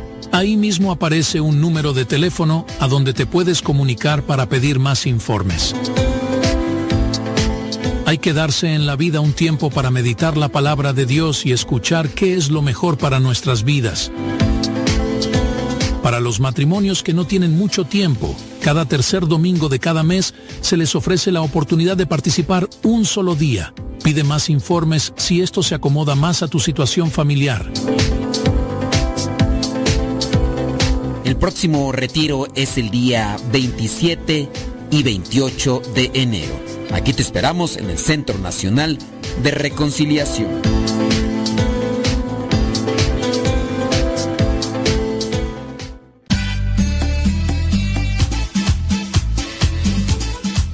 Buzón de voz de Radio Cepa al número de California, área 323 247 7104. Habla y deja tu mensaje. Di tu nombre donde nos escuchas y tu mensaje. Recuerda el número es de California, área 323 247 7104 247 7104 área 323 este número es de California, Estados Unidos. 247-7104, área 323, el buzón de voz de Radio Cepa.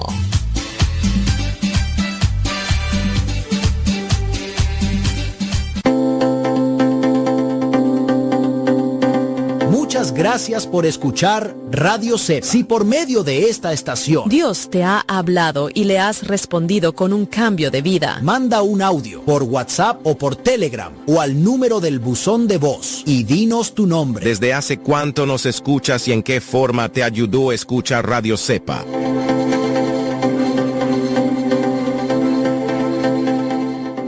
Solo tu voluntad, dame el pan de tu palabra, más que no se acaba. Te invitamos a ser misionero, portador del pan de la palabra por 20 días o por 40. Los misioneros servidores de la palabra te invitamos a hacer una misión en el tiempo de cuaresma. Requisitos. Cubrir el costo del viaje al lugar de misión. Sin duda, tener buena salud. También se te pedirá tener experiencia con el pan de la palabra, es decir, con el anuncio del Evangelio. Tienes que participar de una semana de formación antes de salir de misión, ya sea para los 20 días o los 40. Otro de los requisitos indispensables que te servirán sin duda mucho para poder compartir la reflexión del Evangelio es haber concluido los cursos bíblicos de los misioneros servidores de la palabra. Si estás interesado en hacer esta experiencia en tiempo de la cuaresma del 2024, comunícate con nosotros. Puedes hacerlo a través del número WhatsApp de México 495 117 56 59 495 117 56 59 al otro número 553 122 5802. Repetimos, 553 122 5802. Puedes buscarnos en Facebook como portadores del pan de la palabra MSP. Estaremos haciendo publicaciones constantemente. Participa de esta experiencia de misión por 20 días o por 40 en la cuaresma del año 2024 con los misioneros servidores de la palabra. Si tienes más cuestionantes, no dudes en comunicarte con nosotros.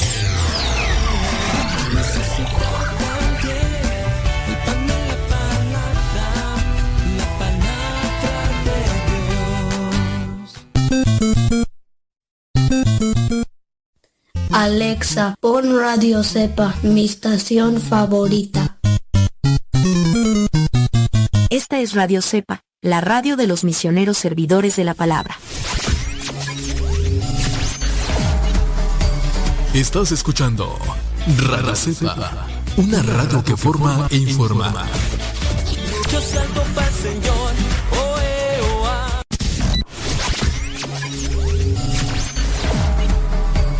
Estás escuchando Radaceta, una radio que forma e informa. Yo salgo para el Señor.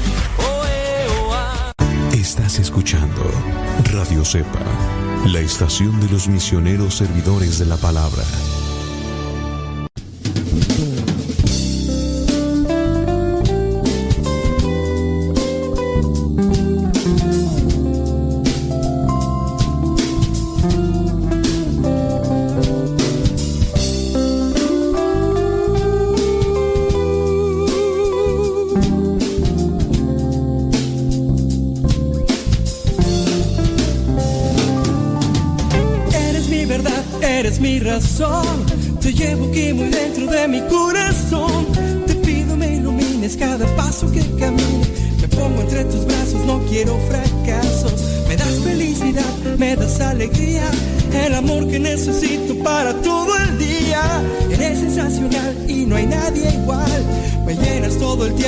El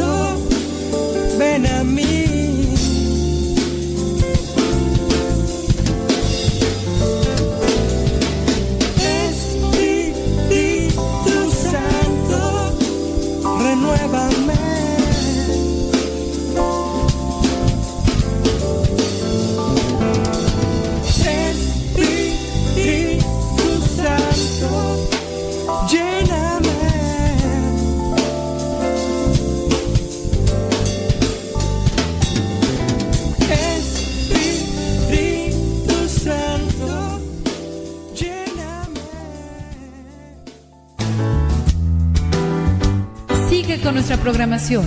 Estás en radiocepa.com.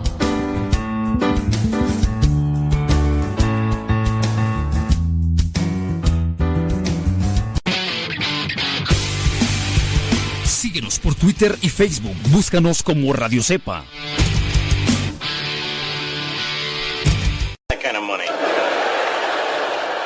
Mira papá, fuego. Cuidado. No agarres las veladoras del altar. ¿Qué no sabes que te puedes quemar? No lo regañes. Mejor apaguemos velas y veladoras y escondamos cerillos y encendedores para que no se queme. Es muy fácil prevenir quemaduras. La prevención es vital.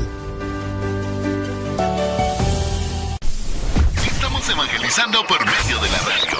Escuchas.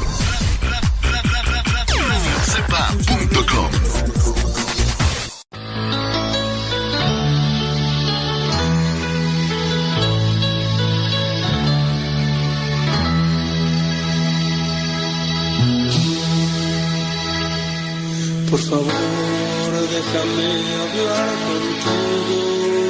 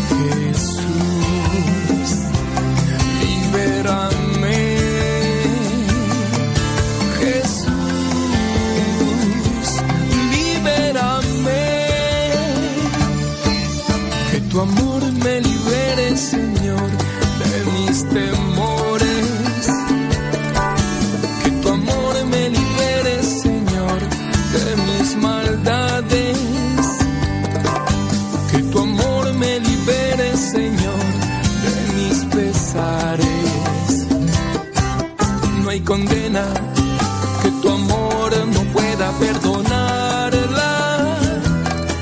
Y no hay cadena que tu amor no pueda liberar.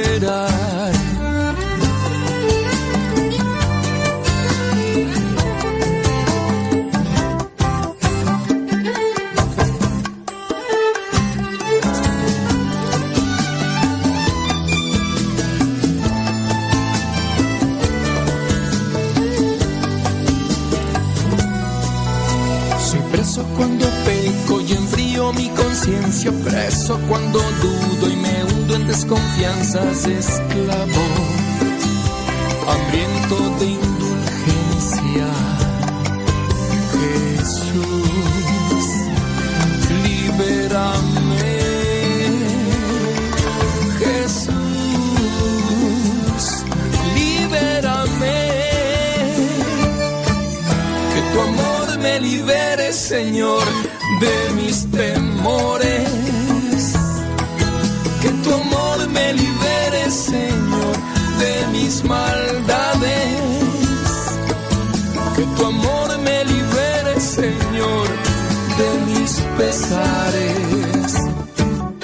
hay condena que tu amor no pueda perdonarla. Y no hay cadena que tu amor no pueda liberar. No pueda liberar. Que tu amor me libere, canto interpretado por Robert León.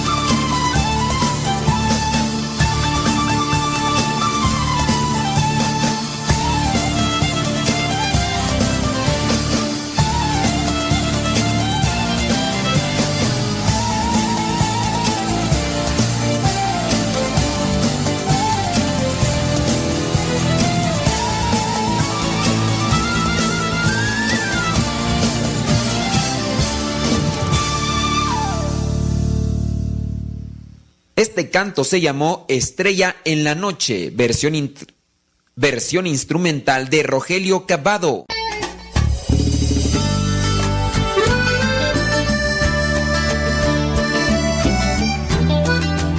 Bien, nuevamente estoy aquí, mi nombre es Jorge Morel de la República Dominicana y este y quiero invitarle a que siga escuchando a Radio Cepa y también que a través de la radio escuche mi música, ¿verdad? Porque ya se la dejé a los muchachos para que pongan la música eh, nuestra por allá. Que Dios te bendiga. Ella es la mujer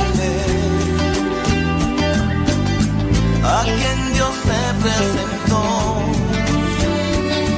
del Facebook. O a lo mejor van a cerrar la. van a cerrar la transmisión, hombre.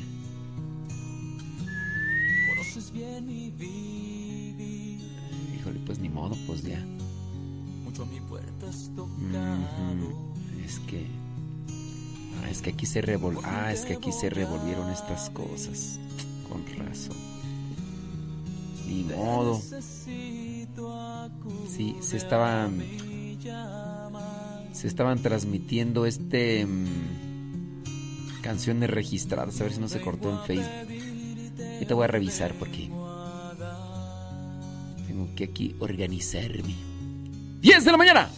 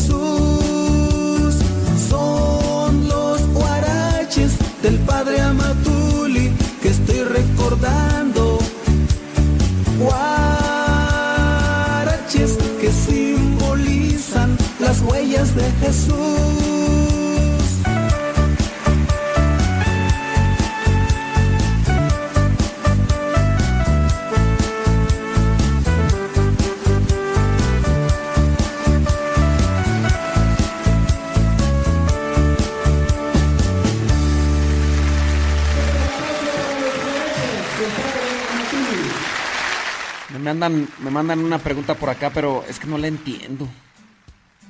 Me gustaría que hablara sobre el por qué se dice en la consagración de la hostia. Primero, esto es antes de la consagración. y este es el cuerpo de Cristo después de la consagración. Ay, no le entiendo a tu pregunta. Yo creo que sé por qué, pero mi papá y mi hermano dicen que está mal esa manera, que los padres lo hacen y yo discuto mucho. No, entiendo. No sé si nos estás escuchando, Luis Ramírez. No sé cuál es. O sea, puedo suponer. Puedo suponer. Pero. Pero recuerdo. ¿Cuál será la, el dilema ahí en esa cuestión?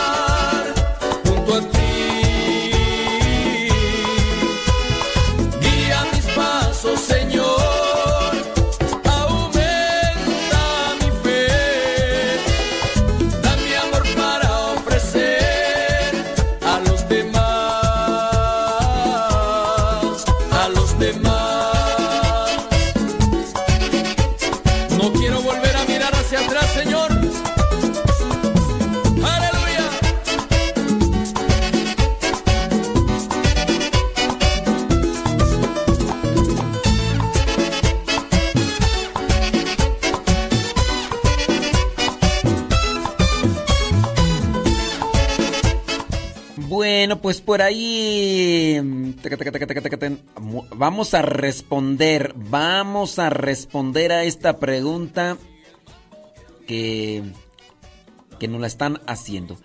Preguntan que cuáles son tú- que cuáles son las virtudes capitales y qué tienen que ver con los pecados capitales.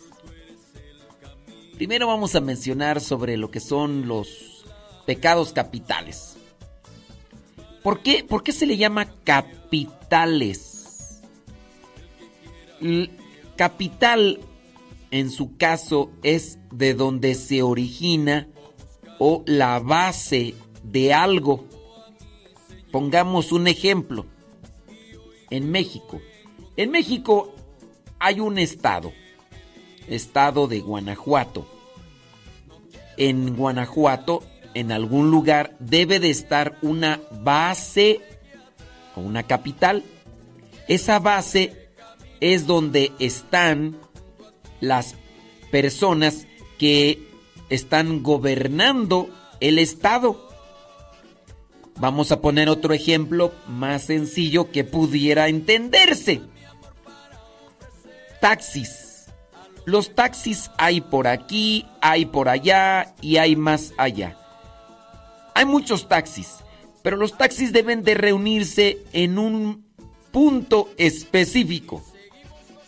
A ese punto específico se le llama base de taxis, aunque también pudiera dársele capital. De ahí, ahí se llegan, ahí se concentran, ahí se reúnen. Cuando se dice pecados capitales, o en su caso virtudes capitales, es donde emana, de donde sale, de donde se desprenden otras cosas más. Entonces, son capitales, pecados capitales, virtudes capitales, en el sentido de que dan origen a otra variedad, ya sea de males, de vicios o en su caso de virtudes. Si estamos o no estamos. Base, capital, todo. Entonces, ¿qué sale, qué sale de la de la soberbia? ¿Qué sale de la soberbia? Pues, la soberbia es una excesiva estimación de uno mismo. Es un sentido inflado de superioridad. En este caso, la persona que tiene soberbia se cree mucho. La soberbia llega a despreciar, a humillar, a hacer a un lado a los demás. Una persona con soberbia grita para callar a otro. Una persona con soberbia hiere, lastima a otro. Así es una persona con soberbia. De la soberbia se desprenden muchos problemas. ¿Qué problemas se pueden desprender de la soberbia? Vamos, déjame ver. Mm, sí. También la avaricia. A ver, ¿qué problemas se pueden desprender de, eh, de la soberbia? Sí. A ver, piénsale. Ándale. A ver. Mira, uno puede ser lo que vendría a ser eh, el enojo. Una persona soberbia se enoja bien seguido. Muy bien, muy buen punto. Eh, ¿Qué otra cosa? Eh, de la soberbia puede generarse también la envidia. Porque la persona soberbia, como se cree más, y cuando mira que otros, que otros están triunfando y están avanzando, entonces va a tenerles envidia. Va a tenerles envidia y va a decir, no. Entonces ya tenemos otra cuestión. El enojo, la envidia. ¿Qué otra cosa se puede desprender de la soberbia? De la soberbia se puede... ¿Qué, qué otra cosa se puede desprender? A ver, vamos a pensarle. Vamos a pensarle. De la soberbia se puede desprender otro, otro problema. Eh, el enojo, la envidia, mm, la, pres- la- la vanidad, el ser presumido. Un soberbio es muy presumido, infla las cosas, las quiere solamente, solamente lo de él importa. Entonces ya tenemos tres cosas con relación a la soberbia. Yo creo que sería una algo muy bueno. Dice por acá Griselda hace un aporte con relación a la soberbia. Dice que de la soberbia se desprende la mentira. Muy bien, Griselda. Muy bien. Una persona soberbia, con tal de que no le. con tal de que no le hagan menos, la persona soberbia va a mentir. Va a decir mentiras. Entonces, ya es otro pecado de la soberbia. ¿Qué otra cosa? Ya hemos dicho entonces que cuatro, ¿no? Griselda aquí le puso la de la... ¿Qué otra cosa se podría desprender de la soberbia?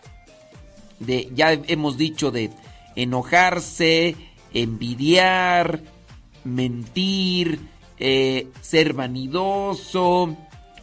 ¿Qué otra? Ya de uno se desprendieron cuatro defectos más. A ver, Ernestín, ¿qué otra cosa aparte de las que ya hemos dicho se pueden desprender de la soberbia? Bueno, en el ser soberbio es ser también intolerante, faltar al respeto. Cuando nosotros somos soberbios, somos maleducados. Somos también maleducados, ofendemos, lastimamos a los demás. ¿Qué otra cosa? Eh, ¿Qué otra cosa se podría desprender de la soberbia? A ver, vamos a pensarle. Criticar. Sí, muy bien, Griselda. Acabas de agregar otro elemento bueno. La soberbia. El soberbio juzga y critica a los demás. Fíjate, ya estamos aquí agregándole más cosas. ¿Qué otra cosa se desprende de la soberbia aparte de la mentira, de criticar, de juzgar? ¿Qué otra cosa se puede dar de la soberbia? A ver, vamos a echarle acá enjundia. De el, el orgullo, dice Francisco. Eh, sí, el orgullo, sí, una persona soberbia eh, no va a pedir perdón, no va a ofrecer disculpas, una persona soberbia mm, se infla y así también una persona soberbia es orgullosa. Entonces, si te das cuenta, Ernest, sí, sí, sí, ya no está Ernestina. Mm, ya no está Ernestina. entonces, entonces ya no vamos a explicar. Pues yo pensé que nos seguías acá escuchando. Sí. ¿Qué otra cosa se podría desprender de la de la soberbia? Vamos a ver, vamos a ver. Eh, mm, sí, sí, sí. Bueno, no, no encontramos otro, otro, otro vicio, otro defecto. Sí, porque otra cosa es detallar las cosas del, del soberbio. Pero acuérdense que, por ejemplo, acá Alejandra dice, niega sus errores, no acepta que está mal. Esa es una consecuencia de ser soberbio. Alejandra, estamos queriendo encontrar otro tipo de pecado. El soberbio, si bien es cierto, niega sus errores, no acepta que está mal, pero eso no es en su caso otro pecado, como en su caso puede ser criticar. Es decir, estás bien, pero estás mal. Estamos queriendo encontrar, estamos queriendo encontrar que de un, de un pecado se genera otro, Alejandra Cortés. Sí, échale coco ahí, es gratis. ¿Qué otra cosa se desprende de la soberbia? En su caso, la, persona, dicen que la envidia. Eh, sí, ya habíamos dicho que, el que es soberbio es envidioso. Entonces, ¿qué otra cosa se puede desprender de la soberbia? Sí, ya hemos dicho que se enoja. El, el soberbio se enoja. Eh, tiende a enojarse. ¿Por qué? Porque no le gusta que le hagan ver sus errores y... Eh, Daniela Padilla dice que la apatía, fíjate que no. No, no, la apatía En su caso, es una situación eh, indiferente con relación al flojo, que de ahí viene la... Daniela Patilla, sí, tú yo creo que estás acomodando otra cosa que no. La apatía no, el, el soberbio tiende incluso a ser a veces muy activo, diferente a la apatía.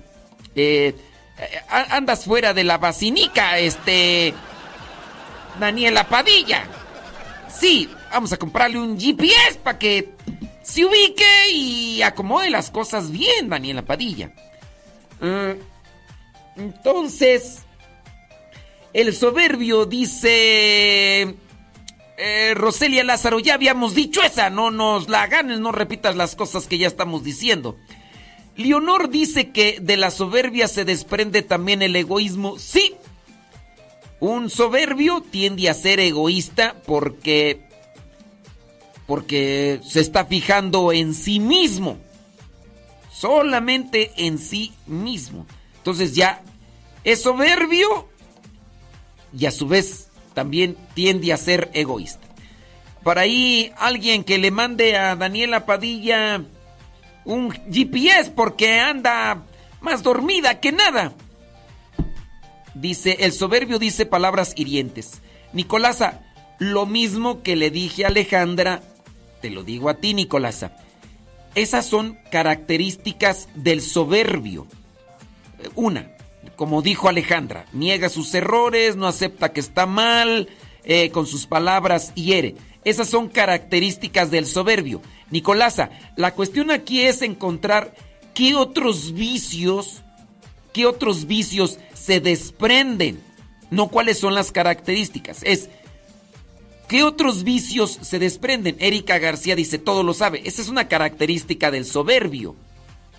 Esa es una característica del soberbio. No es otro vicio que se desprende de la, de la soberbia. Tratemos ahí de identificar cuáles son los vicios o pecados que se desprenden o que nacen de la soberbia, no cuáles son las características. Eh, Leonor dice, se creen superiores. Esa es una característica del soberbio. No estamos hablando de las características del soberbio. Estamos hablando qué pecados, qué pecados se desprenden. Dice Ofelia, la desobediencia y ser rebelde son características del soberbio. Iván dice, son muy egocéntricos. Sí, ya se mencionó que tiende a ser muy egoísta. Y ese soberbio tiende a ser muy egoísta. Sí, ya me están dando más bien las características del soberbio, pero no. Es qué otros pecados nacen de la soberbia, como las que ya mencionamos. Adelina Luna dice el orgullo. Ya lo mencionamos. Están nada más ya dándole vueltas. Dice humillación y desprecio. Lupita H, volvemos a lo mismo. Volvemos a lo mismo. Ya aquí ya eh, negar que no es soberbia. Roselia Lázaro. Estamos dándole vueltas ya lo mismo. Son características de la soberbia. Y aquí no estamos adentrándonos a lo que vendría a ser otro vicio que se desprende de la soberbia. Otro pecado que se desprende de la soberbia. Recordemos que por eso se le dice capital, porque de ahí nacen otros, como ya lo mencionamos. ¿Sí? Sí, ya nomás están dándole vueltas al asunto y es la misma gata, pero revolcada. Así que espero que hayan apuntado por ahí las que mencionamos. Ahora, ah, sí es cierto que preguntó Ernestín que cuáles son las virtudes capitales. Ok. ¿Cuáles son los siete pecados capitales? Soberbia, avaricia, lujuria, ira, gula, envidia, pereza. Pues las virtudes sería lo contrario a eso. Para la soberbia, ¿qué necesitamos? ¿Qué virtud necesitamos? La humildad. Para la avaricia, la generosidad. Para la lujuria, la castidad. Para la ira, la paciencia. Para la gula, la templanza. Para la envidia, la caridad. Y para la pereza, la diligencia. virtudes capitales de las cuales se pueden desprender muchas cosas. La humildad, de la humildad nacen muchísimas. Si hay humildad, hay generosidad. Hablando de la castidad, esa virtud de la castidad, hay moderación, hay otras cosas que se desprenden de la castidad. De la paciencia, de la paciencia también se pueden desprender bondad, eh, se puede de amabilidad. De la templanza es tener dominio de sí mismo. Si se tiene dominio de sí mismo, se puede tener dominio del temperamento, de las palabras. Si no hay templanza, caridad, también de la caridad se pueden desprender otras cosas más. Y así. Eh, pecados capitales, soberbia, avaricia, lujuria, ira, gula, envidia y pereza. Eh, virtudes capitales, humildad, generosidad, castidad, paciencia, templanza, caridad y diligencia. ¿Quién sabe si estaría escuchando ahí Ernestín? Pero ahí se lo dejamos para que le eche una, una revisadita y, y se ponga ahí las pilas para que no vaya a andar como Daniela Padilla, que anda más perdida que los hijos de la llorona. Lo que me levanto y voy a misa. Me preparo y tengo listo mi corazón. Quiero encontrarme con el Señor en la Eucaristía y salir de su casa lleno de amor. Escuchando tu palabra me anima y me preparas y pones listo mi corazón.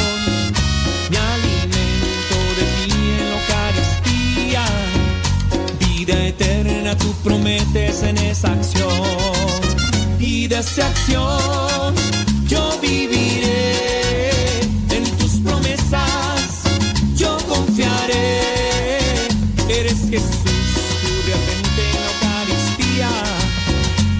promesa que dejaste, yo confiaré.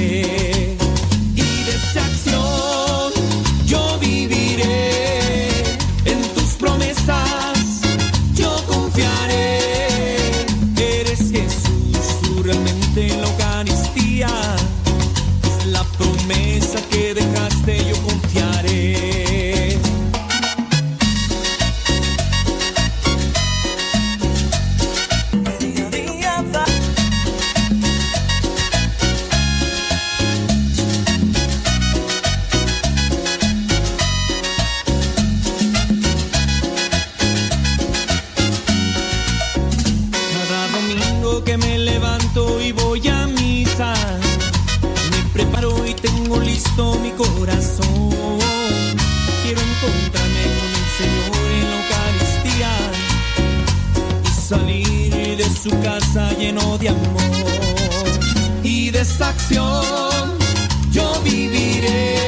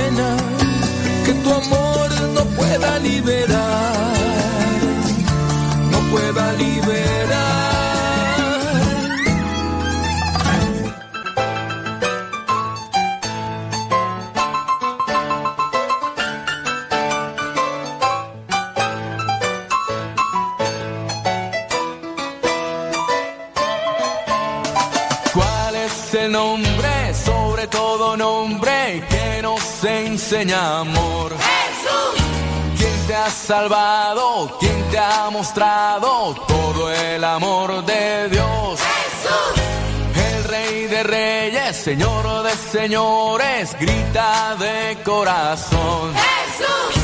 Alfa y Omega, Rey poderoso, Padre, tu Hijo soy.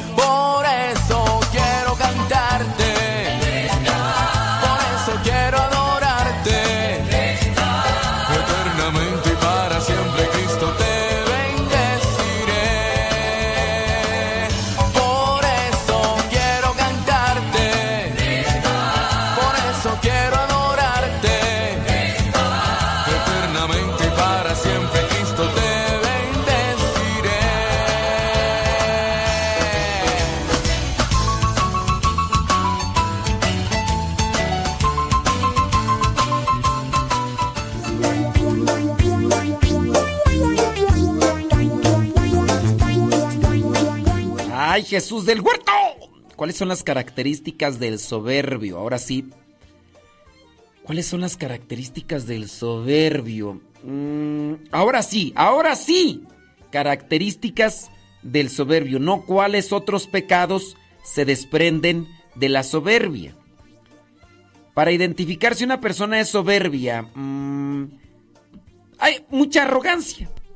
La persona soberbia tiende a mostrar un sentido exagerado de las cosas.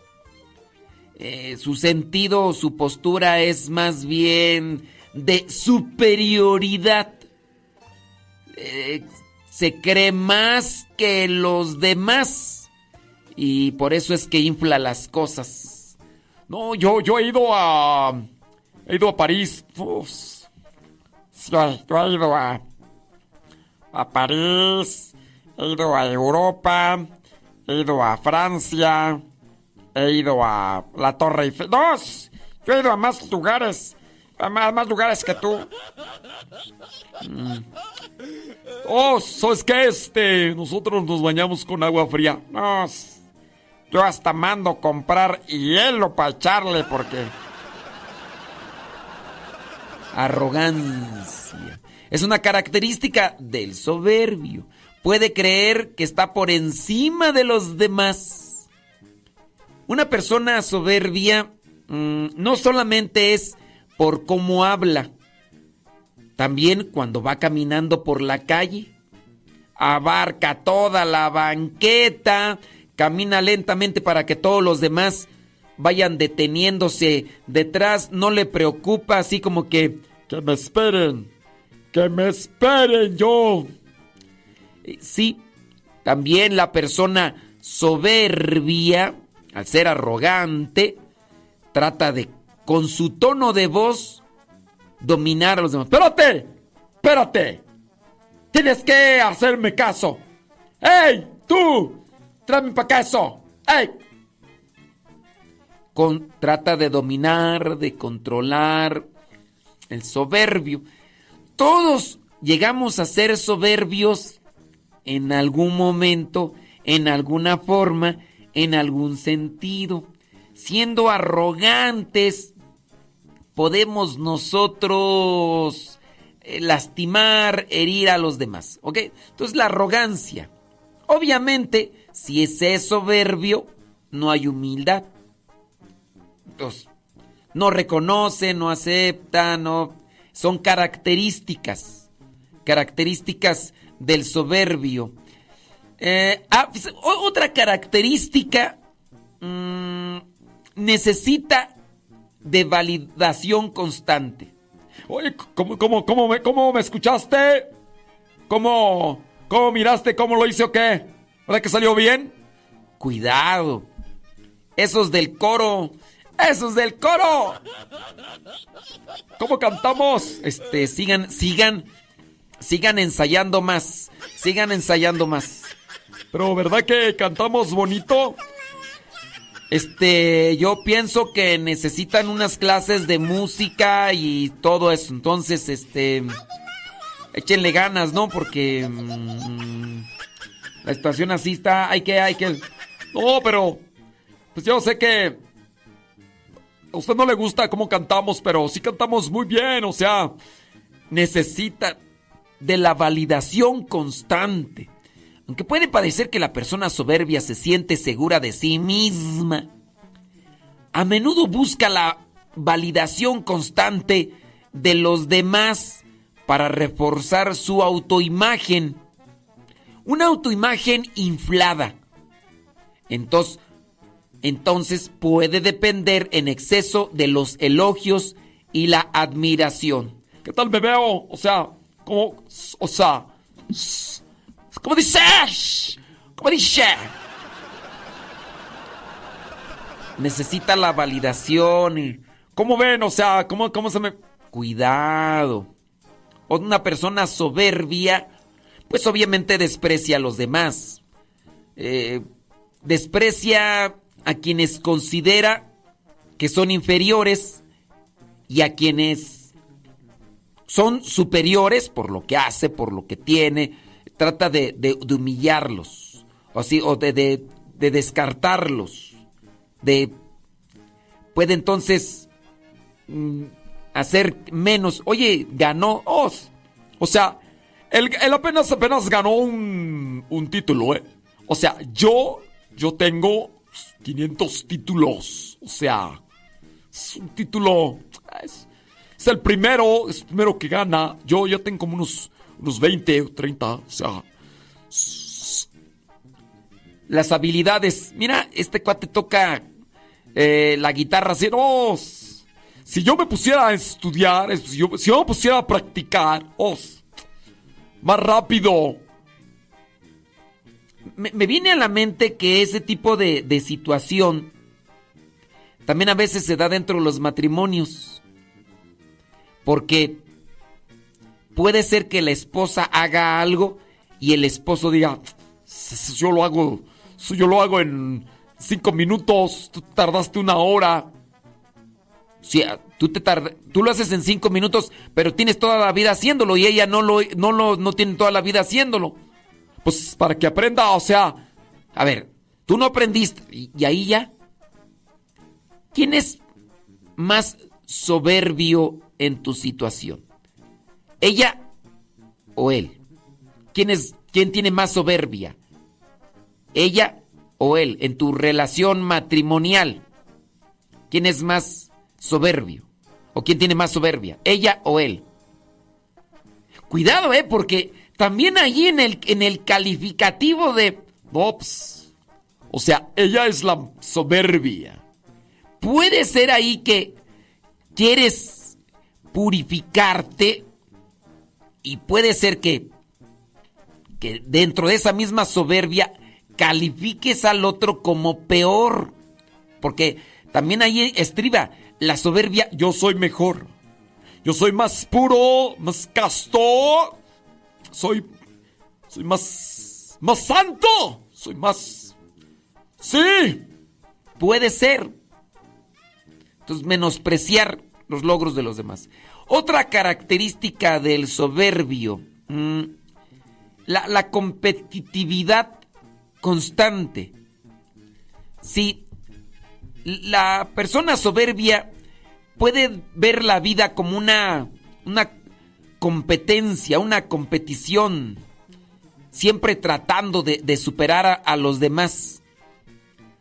Una, una persona soberbia, eh, cuando está dentro de un grupo, trata siempre de estar queriendo es, competir en el caso yo creo que se puede mirar mejor en la escuela. En la escuela cuando anda por ahí un muchachito. Oye, ¿cuánto, cuánto, cuánto sacaste de calificaciones?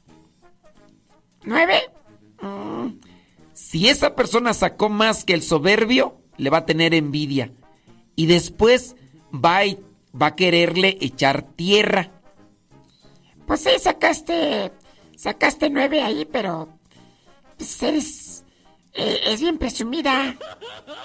Sí. Eres esto. O no, no trajiste la tarea. Yo no sé por qué te pusieron nueve. Pues va a quererle menospreciar, ridiculizar y. Y así. Hay personas que hasta enojados porque la otra persona le superó, ganó, triunfó, avanzó, progresó, incrementó. Y va, eso también se puede ver en los matrimonios. Eso se puede ver en los matrimonios. Ella o él ganan, entonces, pongamos un ejemplo. Ella, por los casos poco comunes, ella gana más dinero que él. Los dos trabajan. Ella gana más dinero que él. Él no tiene la preparación, ni tiene el puesto, ni gana más que ella. Ella se mantiene en un estado equilibrado. Si es que él es soberbio, va a estar siempre con una actitud de enojado o menospreciando a ella, porque es la manera en cual puede opacarla, porque ella lo opaca a él, hablando de resultados. Y y ahí va a estar siempre en la competitividad. Digamos que porque ella gana más dinero que él, salen a correr por si es que salen a hacer ejercicio. Entonces él le va a ganar. ¿Y qué va a hacer? Va a decir, ya ves, ni corres nada, pareces tortuga. ¿Ves? Pero en vez de traer la concha, la coraza atrás, la traes adelante. O sea, ah, no sirves para nada. Te pareces. Pareces un caracol, una caracola. Y va a empezar la ahí Y por una cosa. Se quedó dormida porque andaba cansada. No, ya ves. O sea, pareces gallina donde quiera te, te duermes. Pareces caballo, caballa lechera. Ya ves, agua lechera. Y se la pasa entonces. Ahí echándole tierra ¿Por qué? Porque está en esa competitividad y va a quererle, digo, un caso, ¿verdad? Inventándome situaciones. Mándeme su testimonio y dígame, a mí me pasa así, así. Si es que está dándose. Otra característica del soberbio. Eh, característica, falta de empatía. Sí, la, la persona soberbia puede tener dificultades para entender la, la situación de los demás. Sí, eh, en su caso, eh, no tiene dificultades para preocuparse por la vida, los sentimientos, no analiza, oye, espérate tantito, hombre, pues es que mira, la situación de, de esta persona, así, no, no, no, no. Es decir, que la persona soberbia, una característica de la persona soberbia es que no es, no es sensible, no, no, no tiene piedad, no tiene misericordia de los demás. Esa es otra característica. Le hace falta empatía, le hace falta compasión, misericordia, le hace. Le, hace falta amor. Es característica. Falta de empatía. Mm. ¿Qué otra característica del soberbio? Pues su terquedad. Su terquedad. Cerrazón. No, no hay una. Hay, ¿cómo se dice? Inflexibilidad. O sea, no, no es, no es flexible, no. No. Pues le estás presentando y no, no entiende.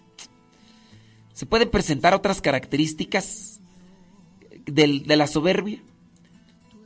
¿Cuál- ¿Cuáles otras serían según tu parecer? Échale, échale coco, es gratis. Échale coco.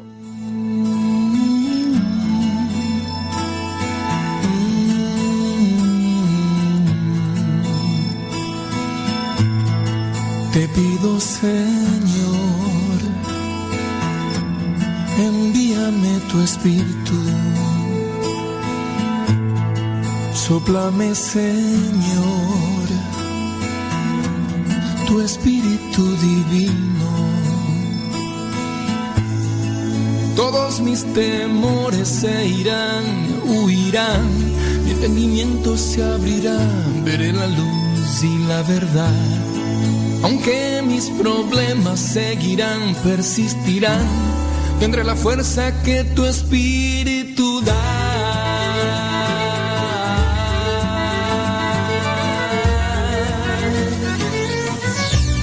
Espíritu Santo, enséñame a amar. Espíritu Santo, enséñame a confiar. Espíritu Santo, guíame a tu paz. Espíritu Santo, mi fuerza eres tú.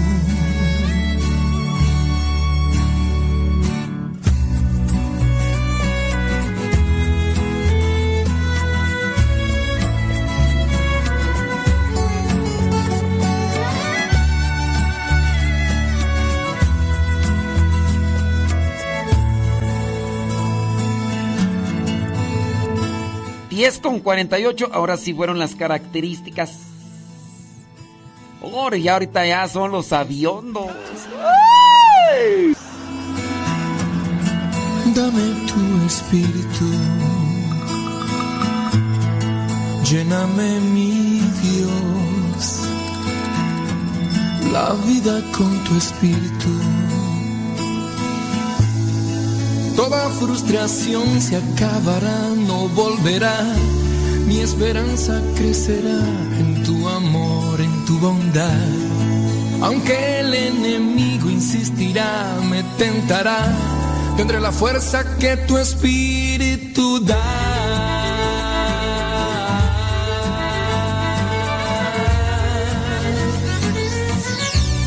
Espíritu Santo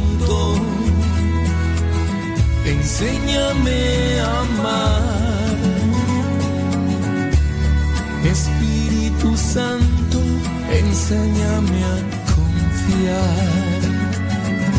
Oh, Espíritu Santo, guíame a tu paz. Espíritu Santo mi fuerza eres tú.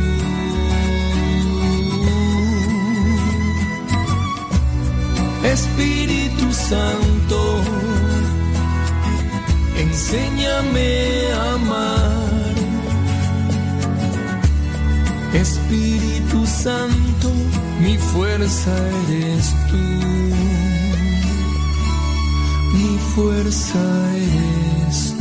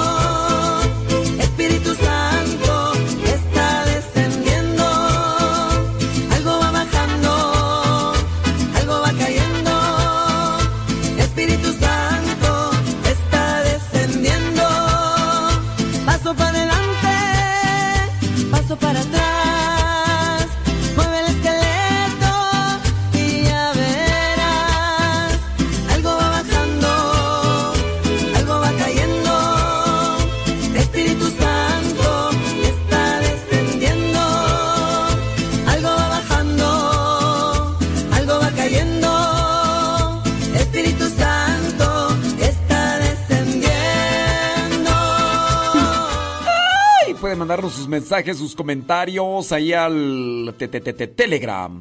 Arroba cabina radio sepa ahí por el Telegram. El 7, no, ¿el qué?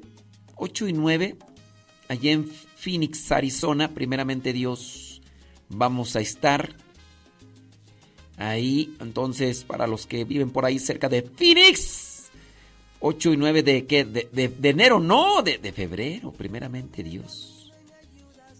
Em, sí, el, es jueves y viernes. Ustedes dirán, ¿y por qué jueves y viernes? Eh, a mí no me pregunten. Es que dicen que los fines de semana que la gente no va. ¿Será? Será, será. Sí, de hecho las veces que he ido allá a Phoenix es entre semana. Que martes, que miércoles. Sí. No lo sé. Como también sabes en dónde me ha tocado ir a, así entre semana a retiros, allá a Santa María, Cuescomac. Bueno, ahí sí tengo una respuesta, tengo una... Ahí los fines de semana la mayoría de personas, eh, tengo entendido, trabajan en, en la venta. Entonces, si se hace retiro el fin de semana, dicen que no, no van porque la mayoría trabaja que vendiendo tacos y todos entonces dicen que por eso los retiros ahí a Samantha María, a Cuescomac. Saludos a Ricardo y a Leti, que pues son los únicos que me acuerdo que a lo mejor si hay más personas escuchándome, a lo mejor. Que he ido ahí a San Gregorio y a no sé dónde, que por cierto ahí se ve cerquita el popo y cuando echa la fumadera el popo, el Popocatépetl, este ahí ahí se ve, ahí entonces, este. Sí. Sí, sí, sí es cierto. Pero allí en Phoenix, el. ¿Qué tú? 8 y. Por ahí se los dejamos ahí, no me acuerdo qué es el. Si es 8 o 9, 7, 8. Si es 8 y 9 de febrero. 8 y 9 de febrero, primeramente Dios, allá en en Phoenix, Arizona. Ahí en. Pues búsquenle por ahí. Es ahí en Phoenix. Ahí en, en las instalaciones ahí de la, de la radio. Bueno. Este. Así es. Por saber si nos vemos por ahí con, con Ali Estrada. No sé si por ahí esté cerca. Si no está cerca, pues. A ver qué pasa. A ver qué pasa.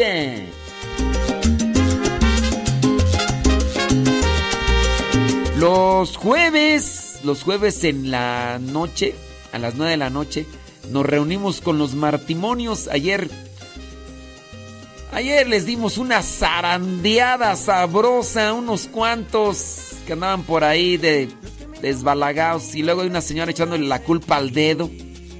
Ah, Es que es el- el- fue ese el error del dedo. Eso nunca se me va a olvidar, nunca. Fuente de amor y claridad.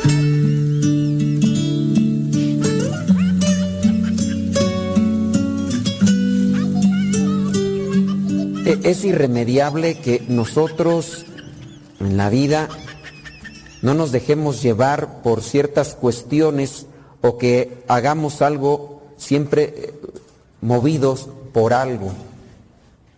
Tenemos eh, algo que nos impulsa y eso que nos impulsa a veces pues nos lleva a hacer las cosas que estamos haciendo. Por ejemplo, habrá algunos de ustedes que tenían ganas de venir a misa. El impulso de, es que quiero algo de Dios. ¿Por qué? Porque ya lo probé. Pero también habrá quien de ustedes, y a veces ba- basta con mirarlos a la cara, que no querían venir. Y no querían venir, ¿por qué? Porque no querían venir. Pero vinieron porque tenían que venir. Si no, en la mayoría de las cosas nosotros las hacemos por un, por un impulso, por un sentimiento. Y aunque el, el Evangelio no es una cuestión moralista, que tengamos que ver el Evangelio para actuar conforme a, la- a ciertas cosas, tenemos que reconocer que en el Evangelio encontramos lo que puede hacer cambiar nuestro interior. Nuestro interior cambia dependiendo qué le echamos nosotros a nuestra vida. Si lo que le echemos, hay veces que podemos decir, no le echo nada. Pues no te creas, hasta en cierto modo estás dejando entrar algo. Eh, puede ser que o le echas cosas buenas o le echa- echas cosas malas. Siempre hay algo que se está metiendo porque somos, somos seres vivos y el, el- el ser vivo está siempre eh, respirando, está mirando, está oyendo y hay algo hay algo que, que le estamos metiendo a, nuestra, a nuestro interior y eso que entra a nuestro interior nos mueve o, nos hace sentir que después nos mueve a algo. Algunos de ustedes ya dejaron entrar a Dios en su vida y a partir de que dejaron entrar a Dios en su vida, sintieron una paz, sintieron una tranquilidad, si- sienten más eh, tranquilidad, no sé, algo, algo de Dios. Y yo por eso quiero buscar las cosas de Dios. Y hay gente que todavía no. Hay gente que no. ¿Quién no andará en la vida caminando porque trae siempre enojo? Ha dejado entrar enojo, lo, lo sigue alimentando y ahí está el enojo. ¿Y, y de qué se alimenta? De algo que le produce enojo. Veo a alguien que me cae gordo y lo veo todos los días y ¿cómo no voy a andar mal? Pues si ahí lo tengo a un lado, es más, se acuesta a un lado de mí. Bueno, no de mí, de ustedes. Lo tengo en la misma casa, en la misma casa está ese que lo veo y, y luego, luego me enciende el, el enojo, el coraje, el, el recuerdo. ¿Cómo no? Pues, y, y- y ahí estamos nosotros alimentándonos de eso. Escuchamos algo, música, lo que sea, y eso quieran o no a nosotros, siempre nos está eh, haciendo que actuemos conforme a algo. Y a lo mejor habrá cosas que tenemos que hacer nosotros y las hacemos de mala gana, pero las tenemos que hacer porque nos pagan. Me pagan y por eso tengo que hacerlas. Y pues me mueve el interés económico, no me mueve otras cosas, me mueve el interés económico y por eso yo por dinero hago esto. Y, y eso es lo que me mueve y a veces ando enojado y todo y no tengo ganas de hacerlo, pero si no lo hago, no tengo dinero y si no tengo dinero, no como o no pago esto no pago lo otro y tengo que hacerlo. ¿Qué nos mueve a nosotros o cómo, o cómo hacemos para eh, acomodar nuestro interior? Una persona que, que está movida por su interior, por cosas malas, negativas, sufre mucho. Una persona que ha dejado entrar cosas a su mente, a su corazón y que todo el tiempo anda con, una mala cara, con una mala manera, sufre mucho. Eh, solamente podemos ver, miren, vamos a ver el Evangelio, Juan 20, 19 al 31. Aquí eh, hay algo que no se ha procesado, que no se ha trabajado en los apóstoles. Vengamos a hacer una pequeña recapitulación. Los apóstoles habían escuchado a Jesús, algunas cosas habían visto. Después eh, vienen a agarrar a Jesús, todos los apóstoles corren como los pollitos cuando llegan ahí un águila a querer agarrar a la gallina y todos los pollitos corren para acá, y nadie se queda. Después saben, porque incluso uno de ellos estuvo ahí presente, crucifican a Jesús, lo bajan de la cruz, lo llevan a enterrar. Muy bien, ya está enterrado allá. Y ahora, ¿cómo están los discípulos? Veamos allí. Al llegar la noche de aquel mismo día, el primero de la semana, los discípulos se habían reunido con las puertas cerradas por miedo a las autoridades judías. Característica de cuando nosotros no sabemos trabajar nuestras emociones o cuando no tenemos algo realmente que nos nutre. ¿Qué es lo que nos puede producir miedo en la vida? En la vida nos puede producir miedo muchas cosas. Habrá alguien que le dé miedo hasta ya salir aquí a la calle, y yo soy uno de ellos, ya salgo aquí a la calle y voy y rezo, el rosario, porque no voy a salir uno de una moto, no voy a salir uno todo ahí de los que queriendo ahí asaltar y todo, me subo a la micro, ahorita ahí me subí, Dios te salve María, que no se suban, que no se suban, que no se suban. Pero ¿qué es lo que nos puede producir miedo? A, nosotros. Siempre hay cosas. Pongamos que a los apóstoles, ¿cuál es el miedo que tenían? Que los fueran a agarrar. Y si los agarran, que acaben con sus vidas. Y por eso estaban a puertas cerradas. No había nada. Eso es lo que estaban dejando entrar a sus vidas. El temor, la angustia. Y si, y si nos encuentran, y si nos descubren, y si nos llevan, y si también nos crucifican, y si también nos matan, y si también nos dan los mismos latigazos que a Cristo, de eso se está alimentando la gente y le da miedo. Y por eso a puertas cerradas. Una persona dominada por el miedo es una persona también cerrada. No va a dar oportunidad a otras cosas. Así estaban los apóstoles con miedo a las autoridades judías. Jesús entró poniéndose en medio, fíjense, en medio de los discípulos los saludó diciendo, paz a ustedes. Dicho esto, les mostró las manos y el costado, es decir, les mostró los signos de que Él era, aquí están Aquí están las heridas de los clavos. Yo soy el que se cru- crucificaron, no fue otro, no, no, a mí. Pero estoy vivo, resucité. Aquí están las pruebas, les mostró. ¿Y qué pasó con ellos? ¿Cuál es el resultado de cuando entra Jesús en sus vidas y se pone en medio de ellos? Veamos ahí qué es lo que dice.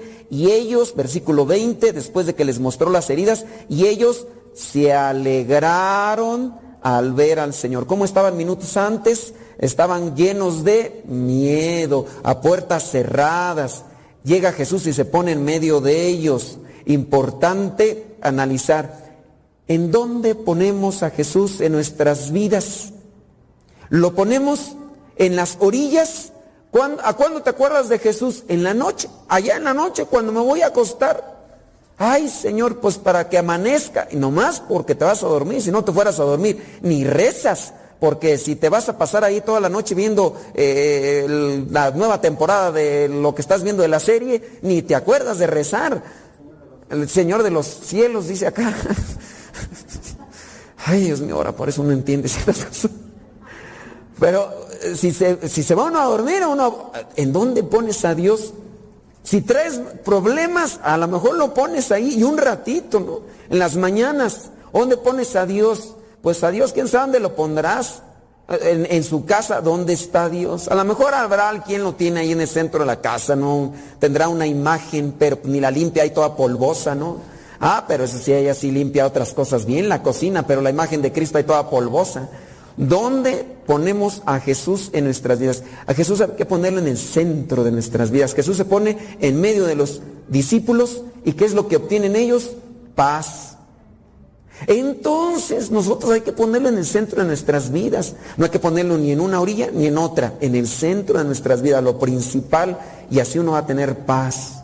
Tengo una bronca, voy a poner a Dios. No tengo broncas, voy a poner a Dios. Siempre debe estar ahí Cristo en el centro, ni en, orilla, ni en una orilla ni en otra. Y hay gente que ni en una orilla ni en otra vez no lo pone hasta que no se lo ponen otras personas. Entonces queremos tener paz, queremos erradicar cosas que nos van moviendo por dentro, eh, estamos acomplejados, tenemos temores, tenemos vergüenza, tenemos miedo, tenemos coraje, tenemos orgullo, tenemos soberbia, tenemos resentimiento. ¿Qué estamos haciendo nosotros? ¿Dónde ponemos a Dios para que eso lo transforme? Ellos estaban llenos de miedo, estaban ahí con las puertas cerradas. ¿Qué, qué, pusieron ahí? A lo mejor hasta pusieron cosas por dentro de- del temor, de la angustia. ¿Cómo está la persona cuando tiene mucho miedo? Ni dormir puede, ni disfrutar, a lo mejor hasta eh, ni comer a gusto. Eh, Estaban a lo mejor allí comiendo y, y escuchaban cualquier ruidito y ya volteaban todos ahí, azorrillados por no vayan a llegar las autoridades y nos llevan. Cuando nos dominan los sentimientos, no vivimos en libertad y no disfrutamos la vida. ¿Qué sentimientos me dominan? Tengo el sentimiento de coraje, de rencor, porque esta desgraciado, esta desgraciada también, me hizo algo, me dijo algo, y, ahí lo tengo, ahí lo tengo. Pero qué necesidad. ¿Para qué? Pero bueno, cada quien, ¿verdad? De busca, ándale, y te va a salir igual, toma nada, pues tú eres el tóxico, no creas que es la otra. El problema somos nosotros. El problema somos nosotros. ¿Dónde pongo yo a Dios en mi vida? Si pongo a Dios en medio de mi vida, en el centro de mi vida, voy a tener, como dice aquí, paz a ustedes. Cuando les mostró las heridas, dice, ellos se llenaron y ellos se alegraron de ver al Señor. Yo quiero vivir con alegría, quiero vivir con paz. Bueno, ¿en dónde estás colocando a Dios en tu vida? Sí, no, no es una cuestión moralista, es, debe estar Dios. Ni siquiera debe estar una cosa material. Ah, yo quiero tener esto para ser alegre. Al rato lo tienes. Va- Vas así, va- lo estás buscando y al rato lo tienes y ya, después vas a querer otra cosa. Las cosas materiales ni las mismas personas nos llenan. Es que ni una persona, ni siquiera sus mismos hijos entran a sus corazones. Pueden tener, ¿quién añonará un hijo? Ah, yo no tengo hijos, me encuentro a veces esas vocecillas de las personas, es que yo, ¿cómo le hago? Ya he hecho esto y lo otro, nomás no tenemos un hijo. Pero yo a veces los veo y digo, ay, qué bueno que no tienen, miren, todos agarrados de las greñas y, y peleando, sacar, digo, ay, ¿para qué traer mejor una criatura a sufrir? Mejor así que, qué bueno que no tienen. Es que no, no va a ser la felicidad del niño, ni va a ser la felicidad del viejo, ni, ni la señora, ni, ni nada. La felicidad, el único que puede entrar a los corazones, ¿quién es? Dios. Es el único que puede entrar. Y en la medida en que dejamos entrar a Dios a nuestros corazones, tenemos esa paz, tenemos esa tranquilidad, esa libertad. Y, yo estoy en libertad, y yo estoy en paz y no me dejo influir por lo que está afuera. Mi cara, ¿cómo es? Con relación a lo que he dejado entrar a lo que he dejado entrar. Y muchas de esas veces puede ser dicha, paz, tranquilidad. Habrá quien ustedes puedan mirar que se le refleja tanta paz. Véanlo, habrá gente. Yo, por ejemplo, mi abuelita, era una, mujer de mucha oración, mucha oración. El día que hasta murió, miren, dicen, yo no la tocó verla, pero el día que murió, hasta, hasta tranquilita, hasta como dormida, hasta con una pequeña sonrisa ahí de, de tranquilidad, serenidad, pero siempre con su rosario ahí rezando y rezando. Y cuando yo iba, reza, hijo, yo estoy rezando por ti, y no se te olvide rezar, y, y siempre. Hay gente que transmite paz, hay gente que transmite lo que lleva dentro. Mírale sus ojos, dicen que los ojos son la ventana del alma. Fíjense los ojos del que tienen a su lado. Lujuriosos, lujuriosos. De envidia, ¿se ve? ¿Te quieres que te diga ahorita? Está con coraje, envidia, resentimiento, se transmite. Se transmite. Pero pues en la medida en que nosotros trabajemos, ¿en la que estamos echando? Ellos se alegraron mucho al ver al Señor. Paz a ustedes, les dijo nuevamente. Como el Padre me envió a mí, así los envío yo a ustedes y sopló sobre ellos. Ya en el versículo 24 dice que uno de los doce no estaban ahí.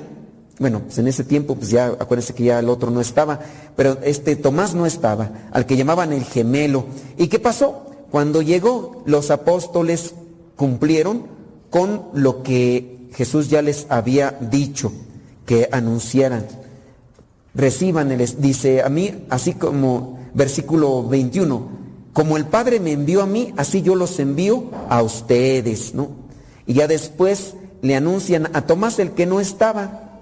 Tomás que contestó cuando le dijeron que habían visto al Señor, si no veo en sus manos las heridas de los clavos, si no meto mi dedo en ellas y mi mano en su costado, no lo podré creer.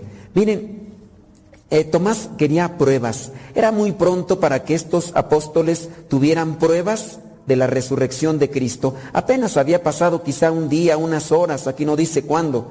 Eh, entendemos que Jesús se les aparece un domingo.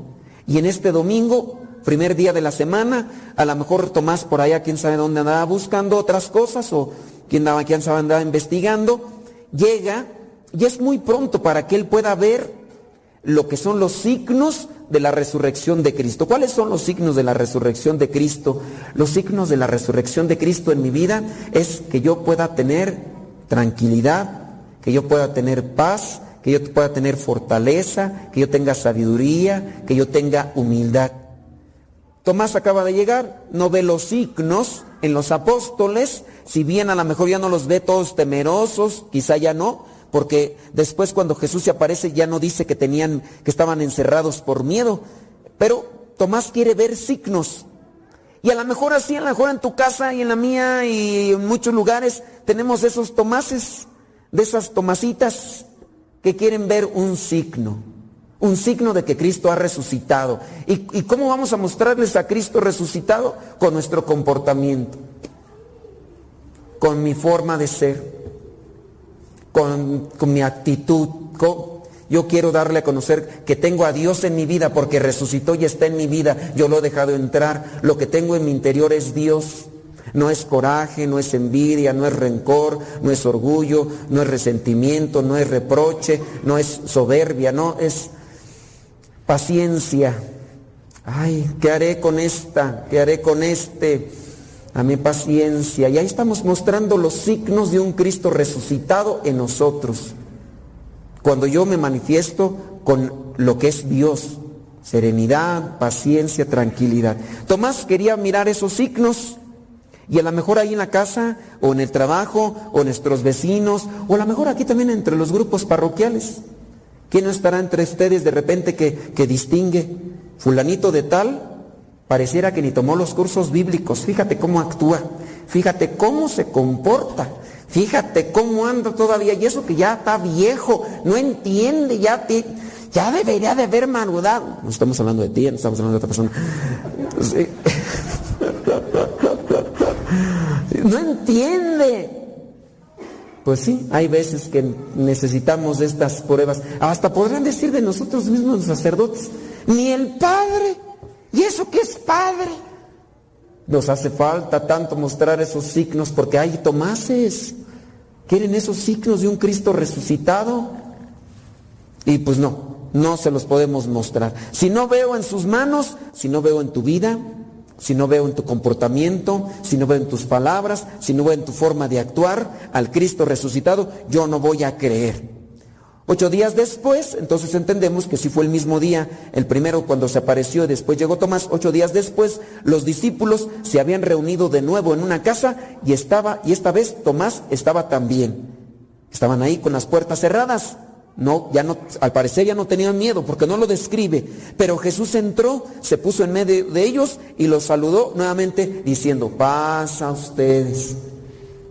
Hay que alimentarnos de las cosas de Dios para después compartirlas. Compartimos de lo que nos llenamos todos los días, paz a ustedes. Entonces, eh, si tengo paz, tengo alegría.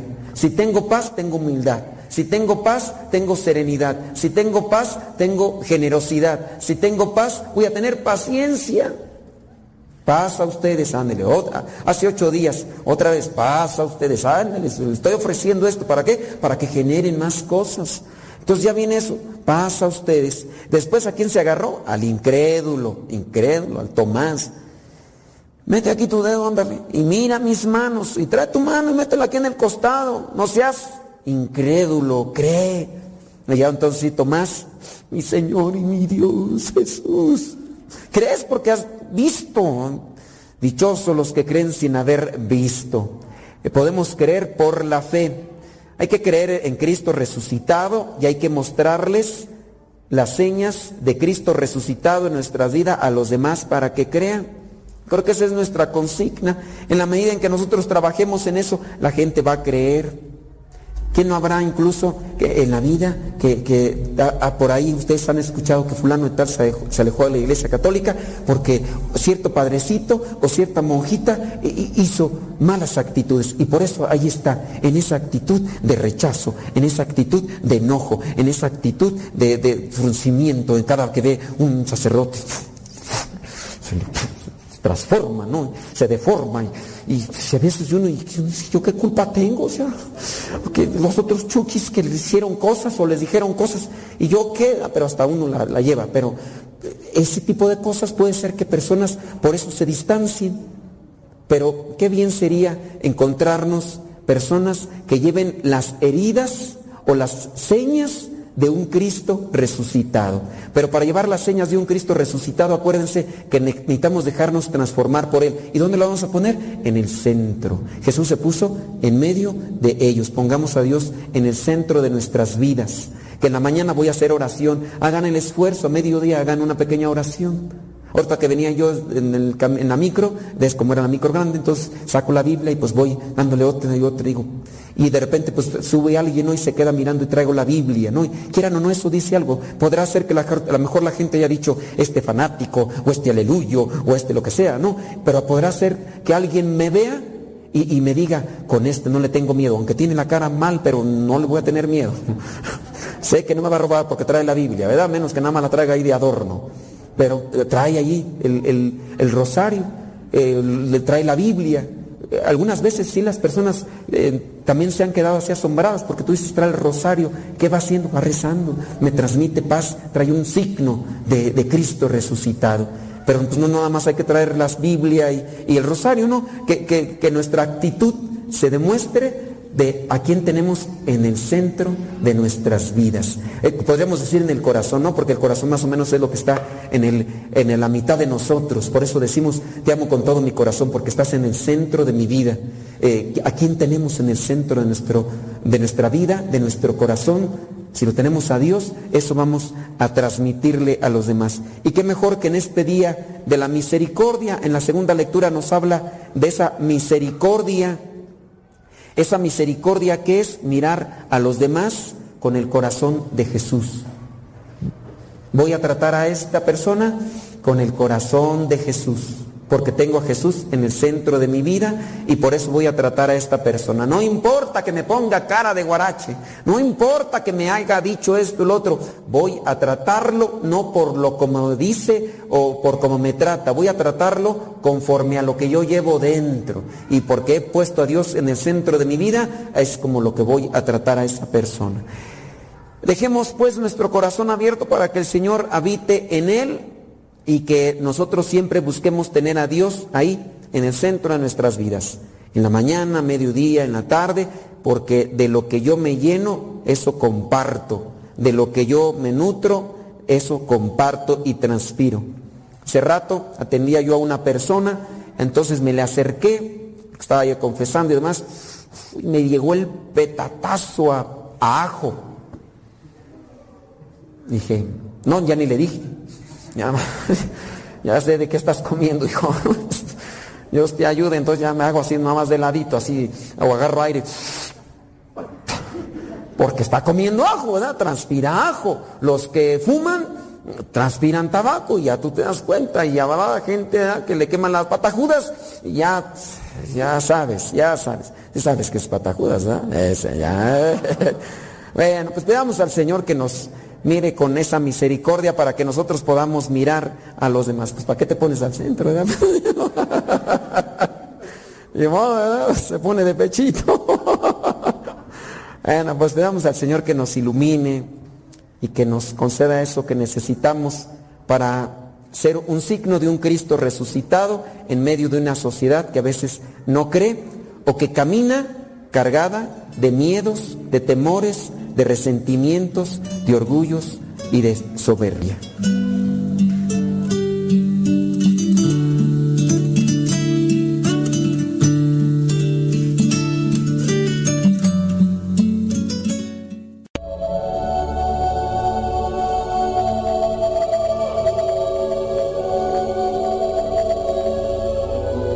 Si quieres escuchar más de estas homilías que hemos realizado durante la celebración eucarística, también así predicaciones, busca en YouTube nuestro canal donde estamos subiendo todas estas reflexiones.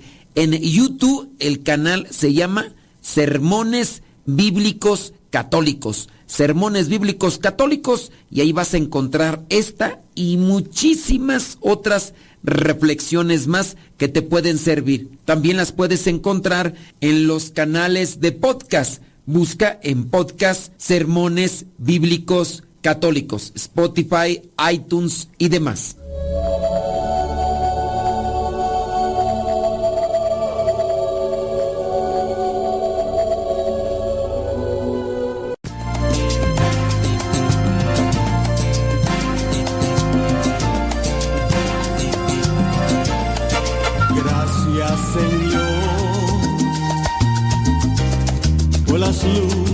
Que el mundo trae, que por ellas yo creceré, pues mi guía eres tú.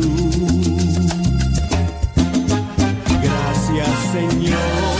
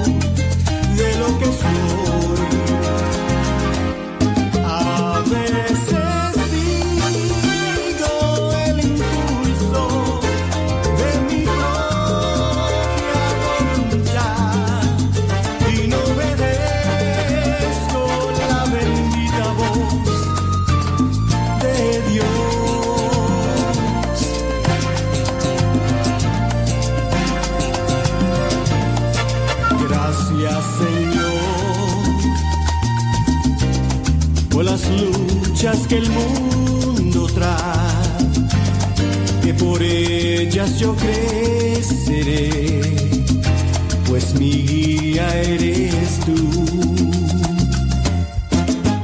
Gracias Señor,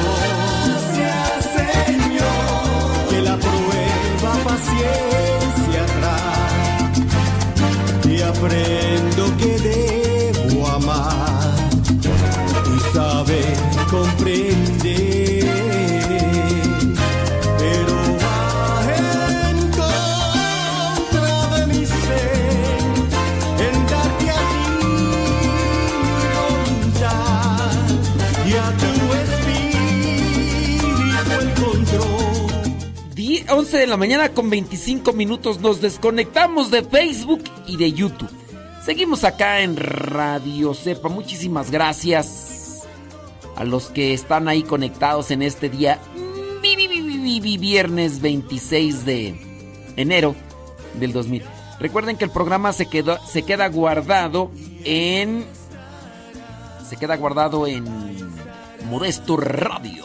Sí, Modesto Radio en YouTube, Modesto Radio en Facebook, Modesto Radio en Spotify, Modesto Radio en iTunes, en Google Podcast, Modesto Radio. Ahí, ahí ustedes pueden volverlo a escuchar, no solamente este, sino todos los otros que han pasado.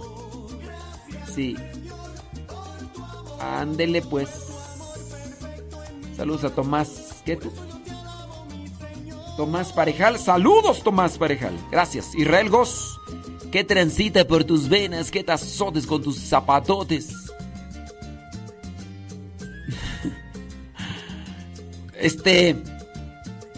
eh, ahorita. Saludos a Eduardo Vera. Saludos. ¿Qué es eso? ¿Para qué o qué? Ahorita. Entonces, ahí se queda el programa guardado, Modesto Radio, Facebook, YouTube, iTunes, Spotify, para que si lo quieren volver a escuchar o si... Ahí, ahí queda. Sale, vale. Ándele pues, 11 con 26 de la mañana.